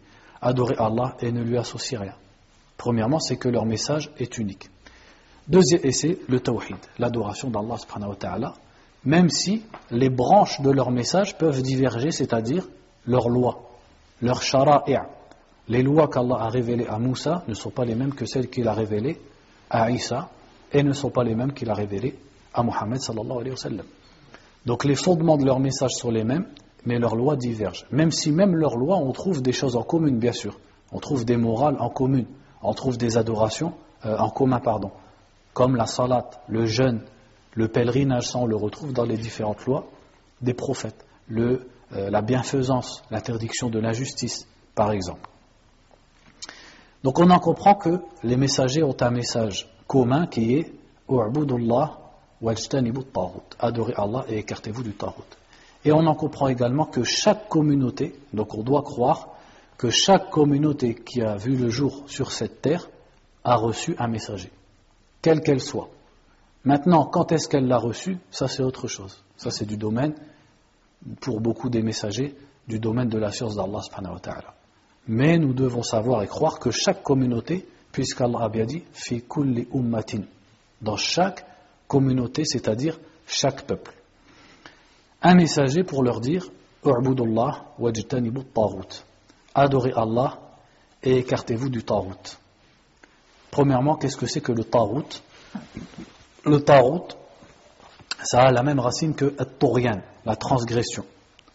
Donc Ibn al-Qayyim l'a expliqué en disant ما تجاوز به الحد العبد حده من معبود أو متبوع أو مطاع c'est tout ce par quoi l'être humain va dépasser les limites comme adoré, suivi ou obéi, c'est-à-dire, ça c'est une traduction littérale, c'est-à-dire ce qui est adoré en dehors d'Allah, celui-là il aura dépassé les limites, puisque l'adoration est le droit exclusif d'Allah. Celui qui est obéi de façon absolue en dehors d'Allah, celui-là a dépassé les limites, car celui qui doit être obéi, c'est Allah. Celui qui est suivi en dehors de l'ordre d'Allah et du prophète Mohammed a dépassé les limites, puisque nul ne doit être suivi de façon absolue en dehors du prophète Mohammed Voilà le tarout. Donc, toute personne ou toute chose qui est adorée en dehors d'Allah, si elle en est satisfaite, alors il rentre dans le tarout. On, on y reviendra plus tard dans les cours, Inch'Allah. Donc on en retire ce qu'on vient de dire à propos des prophètes, Maintenant, on va, on va s'arrêter sur Adorez Allah et écartez-vous du ta'wut. C'est-à-dire que les messagers n'ont pas simplement appelé leur peuple à l'adoration d'Allah seul, mais ils ont appelé avec ça à ijtinabu ta'wut, le fait de s'écarter du ta'wut. Donc, dont on comprend que le tawhid, c'est ces deux choses-là. C'est pas le simple fait d'adorer Allah car il est imaginable qu'une personne adore Allah, et de toute façon ça existe, et ça existera toujours, adore Allah et adore quelqu'un avec lui. Est-ce que celui-là aura pratiqué l'adoration qui lui est demandée et qu'Allah aime? Non, parce qu'on sait que l'adoration doit être exclusivement vouée à Allah. Donc les prophètes ne disaient pas simplement à leur peuple. D'ailleurs, si Muhammad sallallahu alayhi wa sallam avait dit à Quraysh U'budullah, quelle aurait été leur réaction S'ils s'étaient contentés de dire U'budullah, ils, ils auraient été d'accord puisque on sait qu'ils vouaient à Allah certains actes d'adoration. Où était leur problème? C'est qu'ils adoraient en même temps d'autres divinités qu'ils prenaient notamment comme intermédiaires entre eux et Allah, comme Allat, Al-Uzza, Hubal, Manat, etc. Donc on voit que leur message c'est à la fois d'adorer Allah mais tout en s'écartant du ta'out. Voilà l'ibada qui est considérée dans la religion et qui est demandée dans la religion. Et le Cheikh a ramené ce verset ici pour montrer que c'est ça le tawhid. Le tawhid, c'est l'adoration d'Allah, mais une adoration exclusive, qui doit être dénuée du shirk. Et quand il a dit wajtanibu ta'out, il n'a pas simplement dit euh, wala ta'budu par exemple. Il a dit écartez-vous du ta'out. C'est-à-dire que al c'est plus que tark, c'est plus que simplement délaisser. C'est s'éloigner. Donc Allah Azzawajal n'a pas simplement interdit d'adorer le Ta'out, mais il a demandé de s'en éloigner. Et on le verra par la suite. Et quand on réfléchit sur le Coran et sur les histoires des prophètes, qu'ils n'ont pas simplement appelé à délaisser le shirk, mais à s'écarter du shirk. Et on le verra dans Kitab al-Tawhid à quel point le prophète sallallahu alayhi wa sallam, à travers ses enseignements, a barré la route du shirk et a interdit non seulement le shirk, mais il a également interdit beaucoup de choses qui ne sont pas du shirk, mais qui sont des dhara'i', c'est-à-dire des choses et des moyens qui mènent à tomber dans le shirk. Ça, on peut le retirer de wajtanibu ta'wut. وقوله وقضى ربك ألا تعبدوا إلا إياه وبالوالدين إحسانا الآية Ensuite, il a cité ce verset qui dit ton Seigneur a décrété de n'adorer que lui. Allah ta'budu. De n'adorer, donc c'est au négatif, illa iya, que lui. Donc on pourrait traduire par de ne rien adorer à part lui. Wa bil ihsana. Et la bienfaisance envers les pères et mères. Donc, bien sûr, le verset continue et nous parle de la bienfaisance envers les pères et mères. Et même il y a d'autres enseignements après dans les versets qui suivent dans la sourate Al-Isra. Mais comme je vous ai dit, mon explication de Kitab al-Tawhid, elle va être résumée on se concentre sur ce qui a vraiment rapport avec le tawhid. C'est-à-dire que dans les explications de Kitab al-Tawhid, les ulama vont vous rajouter l'explication du verset en ce qui concerne les parents. Donc bien sûr, il y a beaucoup de bénéfices là-dedans. Mais euh, notre but, c'est, Inch'Allah, de finir le livre. Donc si on, s'écarte sur tous ces sujets, ça, ça sera trop. Donc j'ai déjà fait l'expérience, et ça met trop de temps après à finir le livre. Donc on va se contenter dans les textes de ce qui a un rapport direct avec le tawhid. Comme ça, Inch'Allah, on le finit dans un, temps raisonnable. Donc il a dit Wa qada rabbuka. Qada a décrété, ton Seigneur a décrété. Al-qada, le, décret d'Allah peut désigner deux choses. Ça c'est une parenthèse pour qu'on comprenne bien le verset. Qada décrété peut désigner al-qada al-shar'i, le décret religieux, ou al-qada al-kawni, c'est-à-dire le décret universel. Qu'est-ce que ça veut dire? Le décret religieux, c'est-à-dire qu'Allah religieusement nous oblige une chose ou nous l'interdit. Est-ce que ça veut dire que tous les êtres humains vont le faire? Non. Donc, c'est une chose qu'Allah aime ou pas? Oui, puisqu'il nous, nous l'impose. Est-ce que forcément tout le monde va le faire? Non. C'est le cas ici dans le verset. Ton Seigneur a décrété, c'est-à-dire il a instauré religieusement que vous n'adoriez que lui. Est-ce que pour autant les gens vont le faire? Non, certains vont le faire et certains ne vont pas le faire. Et un autre sens du mot qada peut vouloir dire al-qada al-kawni, le décret universel qui est le synonyme de quoi à votre avis? Al-qadar, le destin. C'est-à-dire qada dans le sens il a destiné. Donc là, quand Allah destine, fait le qada dans le sens du destin, est-ce qu'on peut dire certains vont le faire, certains vont pas le faire? Non, s'il le destine, les gens feront ce qu'Allah a destiné. Donc c'est ça la différence entre les deux mots.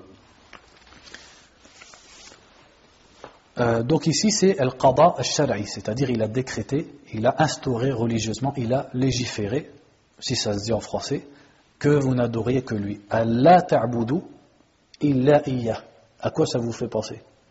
La ta'budu illa iya. La ilaha illallah.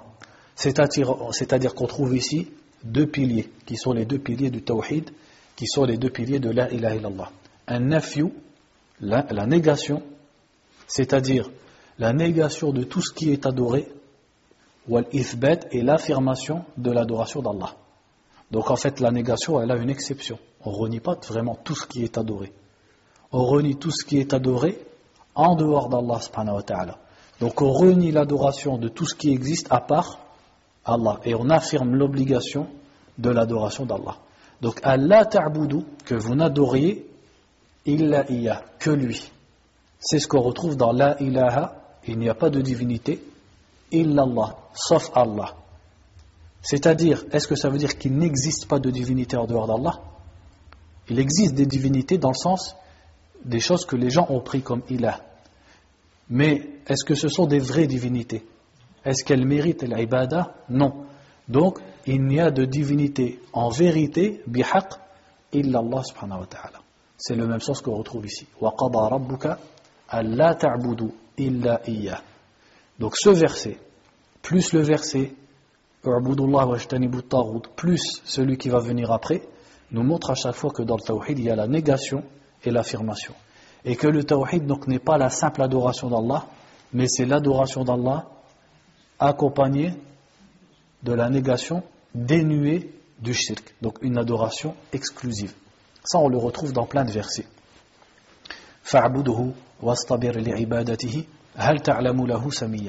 Adore-le et patiente dans son adoration. Lui connais-tu un égal? Tout de suite après, Allah a renié. Il a ordonné l'adoration, sans préciser, mais après, il a renié. On le retrouve par exemple dans la parole d'Ibrahim salam Innani mimma ta'budun. Après, qu'est-ce qu'il a dit? Illa fatarani. Je me dégage de ce que vous adorez, sauf celui qui m'a créé. Donc on le retrouve dans énormément de versets. Donc on voit la sagesse du shir dans cette muqaddima. Il a choisi ces versets pour nous faire comprendre que le tawhid c'est l'ibada et c'est une ibada pure, pure de tout shirk. وقوله le verset suivant qu'il a cité, c'est Et adorez Allah et ne lui associez rien. Ce verset se trouve dans la sourate An-Nisa et on l'appelle Ayatul al-Huquq al-Ashara, le verset des dix droits. Parce que la suite du verset, qu'est-ce que c'est وَبِالْوَالِدَيْنِ إِحْسَانًا وَبِذِي الْقُرْبَى وَالْيَتَامَى وَالْمَسَاكِينِ وَالْجَارِ ذِي الْقُرْبَى وَالْجَارِ الْجُنُبِ وَالصَّاحِبِ بِالْجَنْبِ وَابْنِ السَّبِيلِ وَمَا مَلَكَتْ أَيْمَانُكُمْ Allah a cité dix droits. Il a dit adorez Allah et ne lui associez rien et soyez bienfaisants envers vos parents, et ensuite il a cité les proches, les orphelins, les pauvres, etc., etc., jusqu'à citer neuf parmi les droits des créatures. Qu'est-ce qu'on retire de ce verset en fait en plus de ce qu'il y avait avant On peut en retirer c'est qu'Allah a dit ici adorez Allah et ne lui associez rien. Ce qui veut dire que le contraire de l'adoration telle qu'elle est voulue dans l'islam, c'est le fait d'associer à Allah. Al-shirk. Quelle est la définition du shirk? Comment? Non, c'est pas tout ce qui est adoré, c'est d'adorer quelque chose avec Allah ou en dehors d'Allah. Comme le prophète l'a dit par exemple, que tu mettes à Allah un égal. Un égal dans quoi? Ben Dans tout ce qui est propre à Allah. Ça peut être dans ses noms, dans ses attributs, dans ses actes ou dans l'adoration. Donc il y a une autre définition qui dit euh, taswiyatu billah min C'est le fait de mettre quelqu'un d'autre qu'Allah à l'égard d'Allah dans ce qui est propre à Allah. Voilà le shirk. Et le shirk sur lequel se concentre ce livre, et de toute façon sur lequel se concentre carrément l'islam, c'est lequel? C'est d'adorer, c'est d'associer Allah dans l'ibada, dans l'adoration. C'est-à-dire d'adorer quelqu'un en dehors d'Allah ou avec Allah. Quand on dit en dehors ou avec, qu'est-ce que ça veut dire? Ça veut dire que des gens peuvent adorer quelqu'un d'autre qu'Allah sans adorer Allah, et d'autres vont adorer Allah et adorer en même temps quelqu'un d'autre. Voilà le shirk. Et cette signification, on la retrouve également dans un autre verset du Coran, sans employer le mot shirk, dans le verset qui parle des gens de l'enfer. in kunna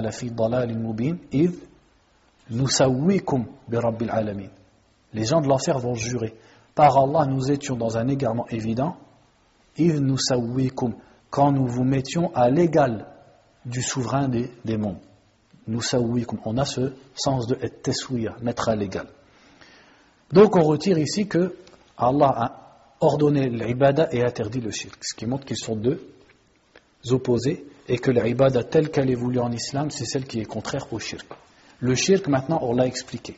On peut retirer autre chose également de la phrase Wala tushriku bihi shay'a. Wala tushriku. N'associe rien. Est-ce qu'il y a une exception dans l'association qui est ici? Est-ce qu'Allah a fait une exception de certaines sortes de shirk? Non, il a dit Wala tushriku. Donc c'est général. Toutes sortes de shirk ne doivent pas être commises. Et à la fin, il a dit Wala tushriku bihi shay'an. Et il y a une règle en arabe qui dit Nakira fi siyaq nahi tufidu mada al-umum. C'est-à-dire, ici on a une interdiction. La tushriku bihi. Et à la fin, on a shay'an. Shay'an, est-ce que c'est défini ou indéfini? Indéfini, c'est une chose. Si on traduit shay'an, ça veut dire une chose. C'est pas ash-shay'a, la chose. Si Allah avait dit ne lui associez pas la chose, ça serait cette chose qu'il ne faudrait pas associer à Allah et le reste on pourrait. Mais Allah a dit ne lui associez pas une chose, c'est-à-dire si on traduit en français, ça ferait ne lui associez pas quoi que ce soit. Donc le verset tel qu'il est dit englobe toutes sortes de shirk et englobe toutes les créatures d'Allah. Donc Allah n'a pas fait de distinction quand il a interdit le shirk entre les arbres et les pierres d'une part et les prophètes, les anges et les hommes pieux d'autre part. Donc Allah a interdit le shirk de façon complète, toutes sortes de shirk et toutes associées. Donc on ne peut pas par la suite venir faire une exception en disant qu'un prophète on peut, un ange on peut, etc.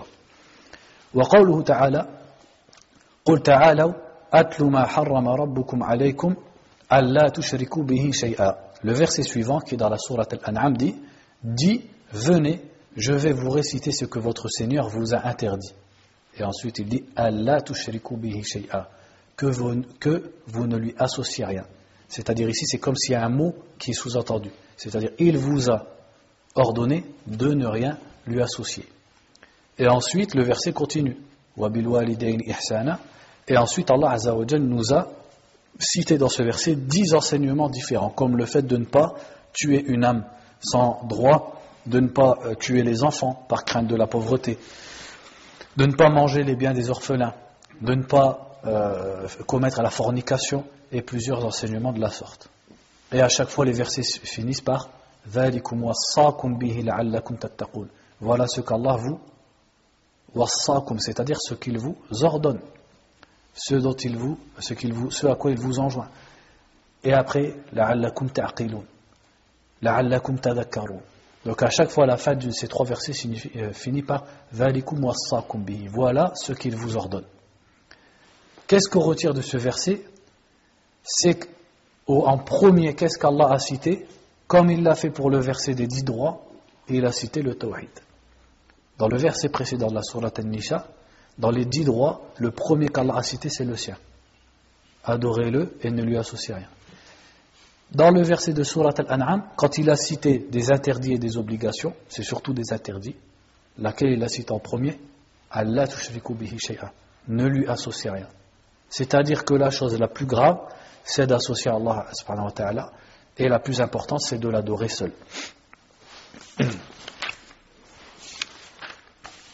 قال ابن مسعود رضي الله عنه من أراد أن ينظر إلى وصية محمد صلى الله عليه وسلم التي عليها خاتمه فليقرأ قوله تعالى قل تعالوا أتل ما حرم ربكم عليكم إلى قوله وأن هذا صراطي مستقيما فاتبعوه الآية Ensuite, il a cité Mohammed ibn Abdul Wahhab, comme c'est son habitude dans Kitab al-Tawhid.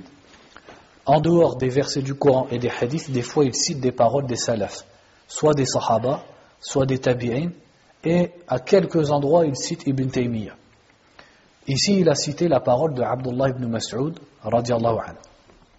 Donc déjà on va lire, en fait pour la parenthèse, je lis euh, à partir du livre qui s'appelle Hashiyatu Kitab al-Tawhid, c'est-à-dire les annotations sur Kitab al-Tawhid qui a été écrit par le cheikh euh, Muhammad ibn Abd, euh, ibn Muhammad ibn Qasim. Mohammed, euh, Abdurrahman ibn Muhammad ibn Qasim, c'est un savant de la génération du cheikh Mohammed ibn Ibrahim al-Sheikh, c'est-à-dire la génération avant, plus ou moins, cheikh Abdelaziz ibn Baz. Pour qu'on comprenne qui c'est, vous connaissez tous le Majmou al-Fatawa d'Ibn Taymiyyah. C'est lui qui l'a fait. C'est lui qui l'a compilé, rahimahullah. Est-ce que vous connaissez Ad-Durar as-Saniyya As-Saniyya. As-Saniyya, c'est un, grand livre, à peu près comme Majmou al-Fatawa, qui réunit les rasaïl et, des écrits justement de Mohammed ibn Abdul Wahhab, de ses fils et de ceux qui ont perpétué sa da'wah jusqu'à notre époque. C'est lui qui l'a compilé. Et il a ce charh, cette explication qui est là de Kitab al-Tawhid, qu'il a lui-même compilé de plein d'explications différentes. Donc oh, c'est surtout de ce livre-là euh, que je prends pour vous faire l'explication. Et de temps en temps, on va lire des, passages. Par exemple, ici, quand il cite un sahabi, il fait sa euh, tarjama, c'est-à-dire une, on va même pas dire une biographie, on va dire une présentation du sahabi dans la marge. Donc ça, on va le lire à chaque fois. Donc par exemple, pour Ibn Mas'ud, il a dit Huwa Abdullah ibn Mas'ud ibn Ghafirin ibn Habib. Ça, c'était le nom complet de Abdullah ibn Mas'ud. Al-Hudhali, Abu Abdurrahman, Sahabi Jalil min as-sabiqin al-awwalin. C'est-à-dire Ibn Mas'ud fait partie des premiers qui se sont convertis. Wa kibari ulama sahaba Il fait partie des grands savants des Sahaba. Shahida Badran wa ma. Il a assisté à la bataille de Badr et aux batailles qui ont, lieu, eu lieu après. Wa lazama an-nabiy sallallahu alayhi wa sallam wa kana alayhi. Il était très proche et très assidu euh, à accompagner le prophète sallallahu alayhi wa sallam et c'est lui souvent qui portait les sandales du prophète sallallahu alayhi wa sallam. وحدث عنه كثيرا. Il a rapporté beaucoup de hadiths du prophète sallallahu alayhi wa sallam après sa mort. وأمره عمر على الكوفة ومات سنة اثنتين وثلاثين. Omar radiallahu anhu, l'avait placé comme émir, c'est-à-dire comme gouverneur de la ville de euh, Al-Koufa, et il est mort en 32 seulement, c'est-à-dire il n'a pas vécu très longtemps, comparé par exemple à Ibn Abbas ou Ibn Omar. Et cette parole qu'il a dite a été rapportée par At-Tirmidhi et d'autres. Euh, donc Ibn Mas'ud a dit, donc je l'ai déjà lu en arabe, celui qui veut voir le, le, c'est-à-dire le testament, celui qui veut voir le testament de Muhammad sallallahu alayhi wa sallam, sur lequel il y a son sceau, al-khatam ou on peut dire aussi khatim qu'il lise la parole d'Allah Ta'ala et il a cité les trois versets de la sourate Al-An'am. Qu'est-ce qu'il a voulu dire par là, Les savants disent que une des causes pour laquelle il a dit ça, c'est que quand le prophète, avant de mourir, sallam, le prophète avait demandé qu'on lui ramène une feuille pour écrire un, testament, c'est-à-dire des ordres à suivre après sa mort.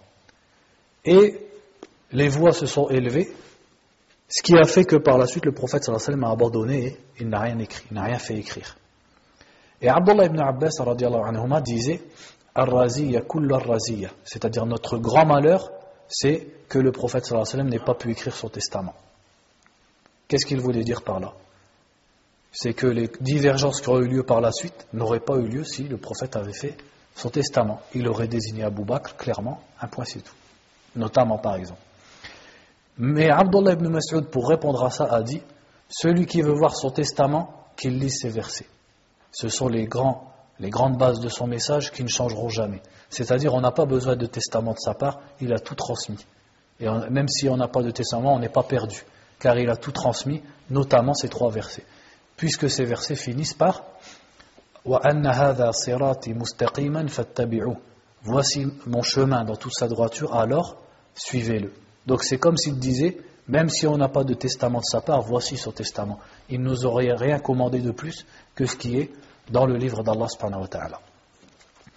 وعن معاذ بن جبل رضي الله عنه donc selon le dernier hadith qu'il a cité dans le chapitre selon Mu'adh ibn Jabal رضي الله عنه donc il, il, cite ici la présentation de Omar ibn Jabal il dit Mu'adh ibn Jabal ibn Amr ibn Aus ibn Ka'b ibn Amr al-Khazraji al-Ansari donc il était de Banu al-Khazraj, et de al-Khazraj, pardon, c'était un Ansari, donc un musulman de la ville, originaire de la ville de Médine. Abu Abdurrahman, c'était sa kunya, comme Abdullah ibn Mas'ud. Sahabi Jalil, mashhourun min a'yani sahaba. Kana ilayhi al-muntaha fil ilmi wal ahkami wal Qur'an. Donc c'est un, sahabi très connu, et euh, il faisait partie des meilleurs compagnons, et il était au sommet de la science dans al-ahkam, c'est-à-dire les règles juridiques, le Coran, et la science en général. قال عليه السلام يحشر أمام العلماء برتوة أي بخطوة أو رمية, أو, أو رمية سهم شهد بدرا وما بعدها واستخلفه النبي صلى الله عليه وسلم على أهل مكة يوم الفتح يعلمهم دينهم Donc, dans un hadith qui est rapporté, donc je n'ai pas vérifié son authenticité, le prophète sallallahu alayhi wa sallam aurait dit euh, Mu'adh ibn Jabal sera ressuscité devant les ulama d'un pas. C'est-à-dire, il sera en avant du groupe des ulama au jour du jugement. Parce qu'ils seront ressuscités ensemble et ce sera lui qui les mènera. Il a dit également que le prophète sallallahu alayhi wa sallam, lorsqu'il a conquis la ville de la Mecque, il l'a mis comme dirigeant de la Mecque pour enseigner aux gens et pour juger là-bas.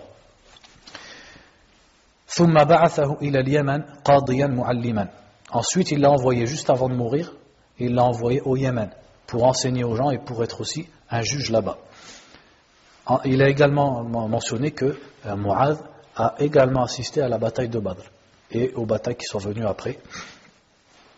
مات بالشام في طاعون عمواس سنة ثمان سنة السنة الثمانية عشر وله ثمان وثلاثون سنة donc il est mort seulement en 18 dans la peste qui, parce qu'à la fin il a fini sa vie au Shem et il a été atteint de la peste il est mort et il avait seulement 38 ans. Donc imaginez-vous, euh, s'il est mort l'année 18, c'est-à-dire que quand le prophète sallam l'a envoyé, il avait à peu près 30 ans seulement. À 30 ans, il avait atteint ce grade entre les sahaba. Donc il a dit, kuntu radifan, ou plutôt kuntu radifan nabi sallallahu alayhi wa sallam ala himar.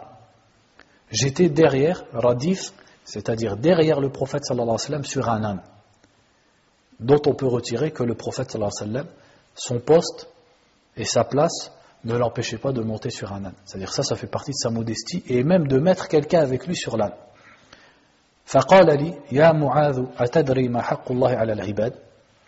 Et il m'a dit, Ô oh sais-tu quel est le droit d'Allah vis-à-vis de ses serviteurs, c'est-à-dire de ses créatures? Et quel est le droit des serviteurs sur Allah Donc le droit d'Allah, c'est un droit bien sûr essentiel, c'est-à-dire le devoir qu'ont les créatures envers leur créateur. Par contre, les savants disent, le droit des créatures sur Allah, est-ce que c'est un droit en lui-même essentiel? Non. C'est un droit qu'Allah lui-même leur a accordé, par, miséricorde euh, envers eux. Comme Allah dit dans le Coran. Allah s'est prescrit à lui-même la clémence. Sinon, les, créatures, à la base, n'ont aucun droit sur Allah.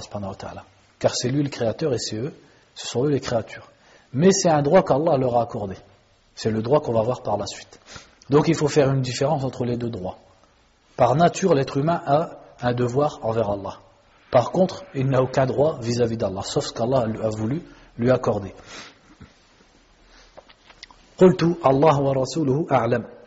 J'ai dit Allah et son messager savent mieux.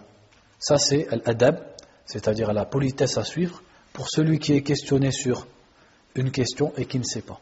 Il dit Allah wa rasuluhu a'lam si c'est une question religieuse qui existait déjà à l'époque du prophète, il peut rajouter wa rasuluhu. Si c'est une question nouvelle, il dit pas wa rasuluhu car le prophète ne connaît pas l'invisible. Ça ce sont des questions, il dit il se contente de Allah a'lam. Et bien sûr, s'il sait la réponse, il ne doit pas la cacher non plus.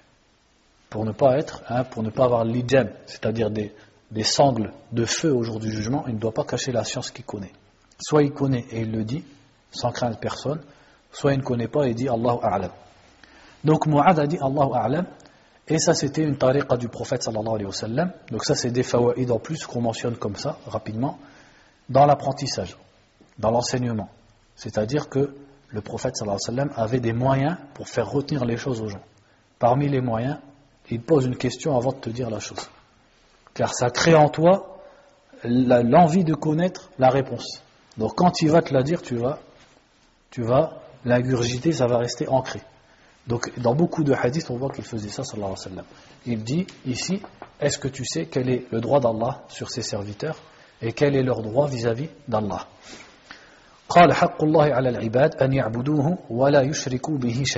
Il a dit donc le prophète sallallahu le droit d'Allah sur ses serviteurs, c'est qu'il l'adore et ne lui associe rien. Ça, c'est le droit d'Allah. Donc ça rajoute, on ne va pas réexpliquer, on l'a déjà vu, mais ça rajoute ce qu'on on pouvait déjà comprendre dans le verset de Surat An-Nisa, où il y a les dix droits, c'est que le droit d'Allah, c'est le tawhid. Et que le tawhid est le droit d'Allah ta'ala. Pour montrer son importance et sa place.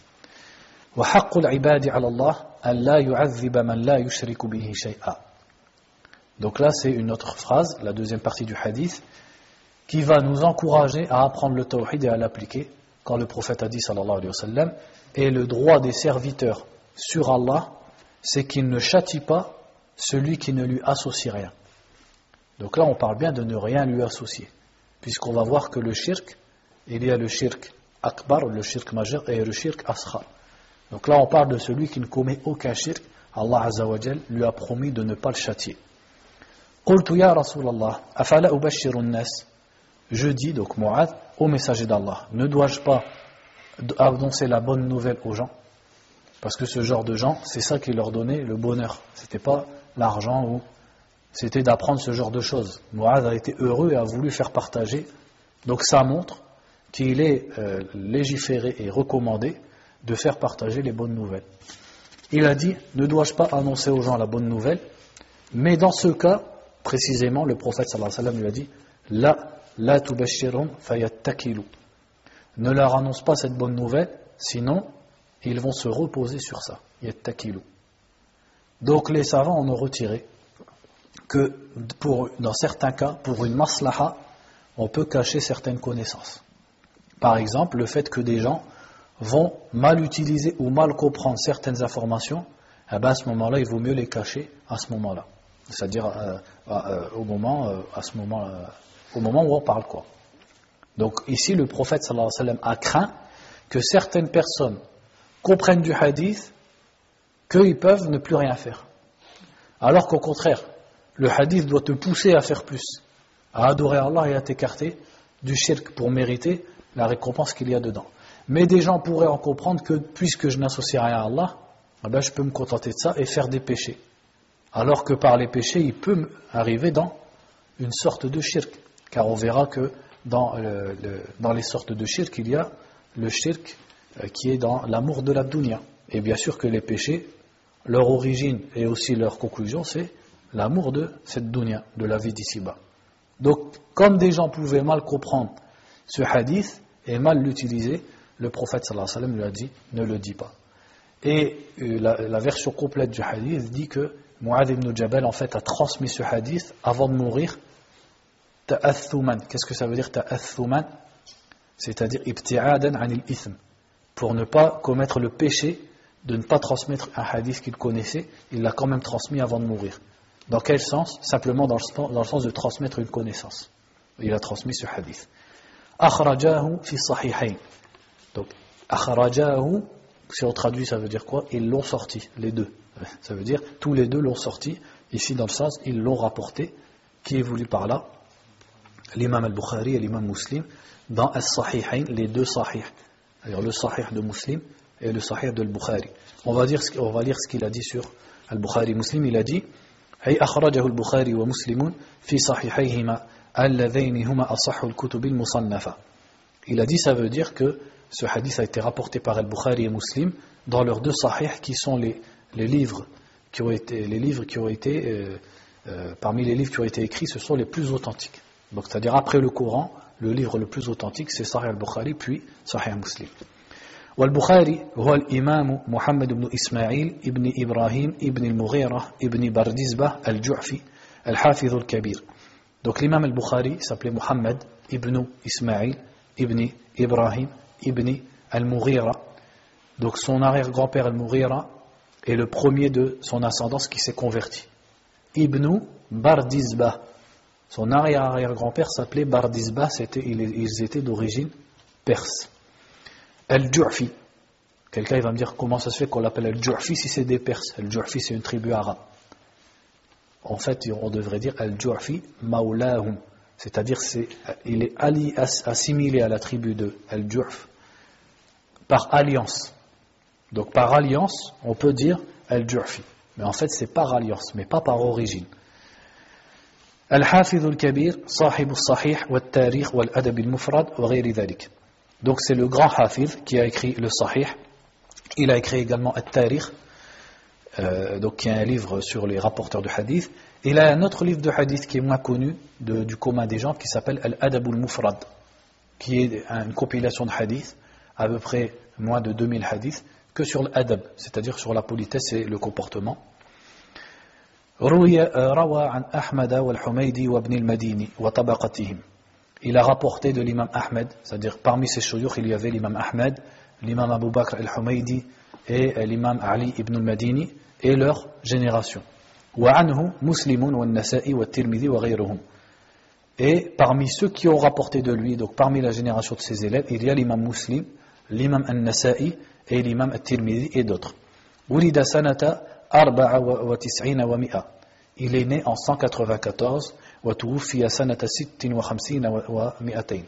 et il est mort en 256. Donc il avait à peu près 60 ans quand il est mort.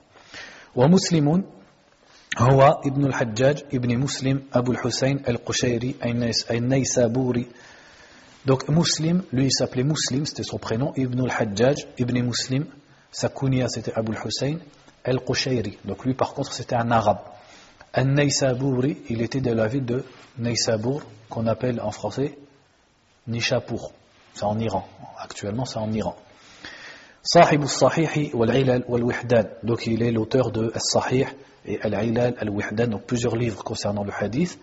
وغير ذلك روى عن أحمد وابن معين وابن أبي شيبة والبخاري وطبقتهم donc lui aussi il a rapporté de l'imam Ahmed de Ali ibn al-Madini de Abu Bakr ibn Abi Shayba donc ils sont de la même génération et il a également rapporté de l'imam Al-Bukhari, donc c'est un élève de Al-Bukhari. وعنه الترمذي وخلق et parmi ceux qui ont rapporté de lui il y a l'imam Abu Isa al-Tirmidhi et d'autres ولد سنة أربع ومئتين وتوفي بنيسابور سنة إحدى وستين ومئتين Il est né en 204 et il est mort simplement à l'âge à peu près de 57 ans seulement, en 261, dans sa ville natale à Nishapur. Donc voilà pour le premier chapitre. Donc toute l'explication de Kitab Tawhid, elle se fera, euh, Inch'Allah Ta'ala, sur ce, dans le même genre, dans le même usloub. Barakallahu fikum, wallahu a'lam. Juste pour signaler, bon, le frère il est parti, ça aurait été bien qu'il entende ça, mais on a une histoire dans As-Salaf Salih qui nous apprend le adab à respecter devant Al-Mu'allim. Même si, bien sûr, je dis ça en toute modestie. On sait qu'on n'est pas des chouyours des ulama. Mais je suis quand même en train de faire un cours. Et euh, donc interrompre une personne à chaque fois, euh, surtout pour poser des questions dont on sait qu'il va dire qu'il ne connaît pas. Hein, euh, donc ça, c'est pas, c'est pas, pas une bonne façon de faire. Et la bonne façon de faire, pour celui qui veut respecter l'adab, respecter l'ilm, qu'est-ce qu'il fait? On a une histoire à ce cas, dans ce cas. Un des élèves de l'imam Malik, une fois l'imam Malik faisait un cours et on lui a posé la question qu'est-ce que tu dis sur le fait de faire takhlil al-asabi' al-rijlain de passer le doigt entre les doigts de pied pendant le wudu. Et il a dit l'imam Malik la a'lamu fihi shay. Je connais rien à ce sujet. Un de ses élèves a attendu que l'assise se finisse il n'a pas levé la main pour dire si cher il a attendu que l'assise se finisse, il est parti le voir et il lui a rapporté un, hadith avec sa chaîne de transmission qui dit que donc le prophète sallallahu alayhi wa faisait takhlil, c'est-à-dire il passait son petit doigt entre les doigts de pied pendant le wudu. Et l'imam Malik lui a dit ça c'est un hadith sahih, donc je vais le dire. C'est-à-dire à partir de maintenant, je répondrai par ce que tu viens de me dire dans ce hadith. Qu'est-ce qu'on retire de ça? C'est sûr, c'est pas un hadith, c'est pas un verset du Coran. Mais cette génération de personnes, on doit quand même s'inspirer de leur comportement, parce qu'ils connaissaient la valeur de l'ilm. Il a attendu que l'assise se finisse pour aller lui parler. Donc si une personne n'est pas d'accord avec ce qu'on dit, elle n'aime pas les wahhabites, elle n'aime pas Mohammed ibn Abdel Wahhab, elle n'aime pas Ibn Baz, elle n'aime pas qui elle veut, mais qu'elle ne trouble pas le cours. Comme nous, comme moi, je ne vais pas dans les cours des Naqshbandiya à Lille, je ne vais pas dans les cours de Ikhwan Muslimin à Lille et je lève ma main et je me lève en plein cours. Ça, je le ferai, Inch'Allah ta'ala, jamais de la vie.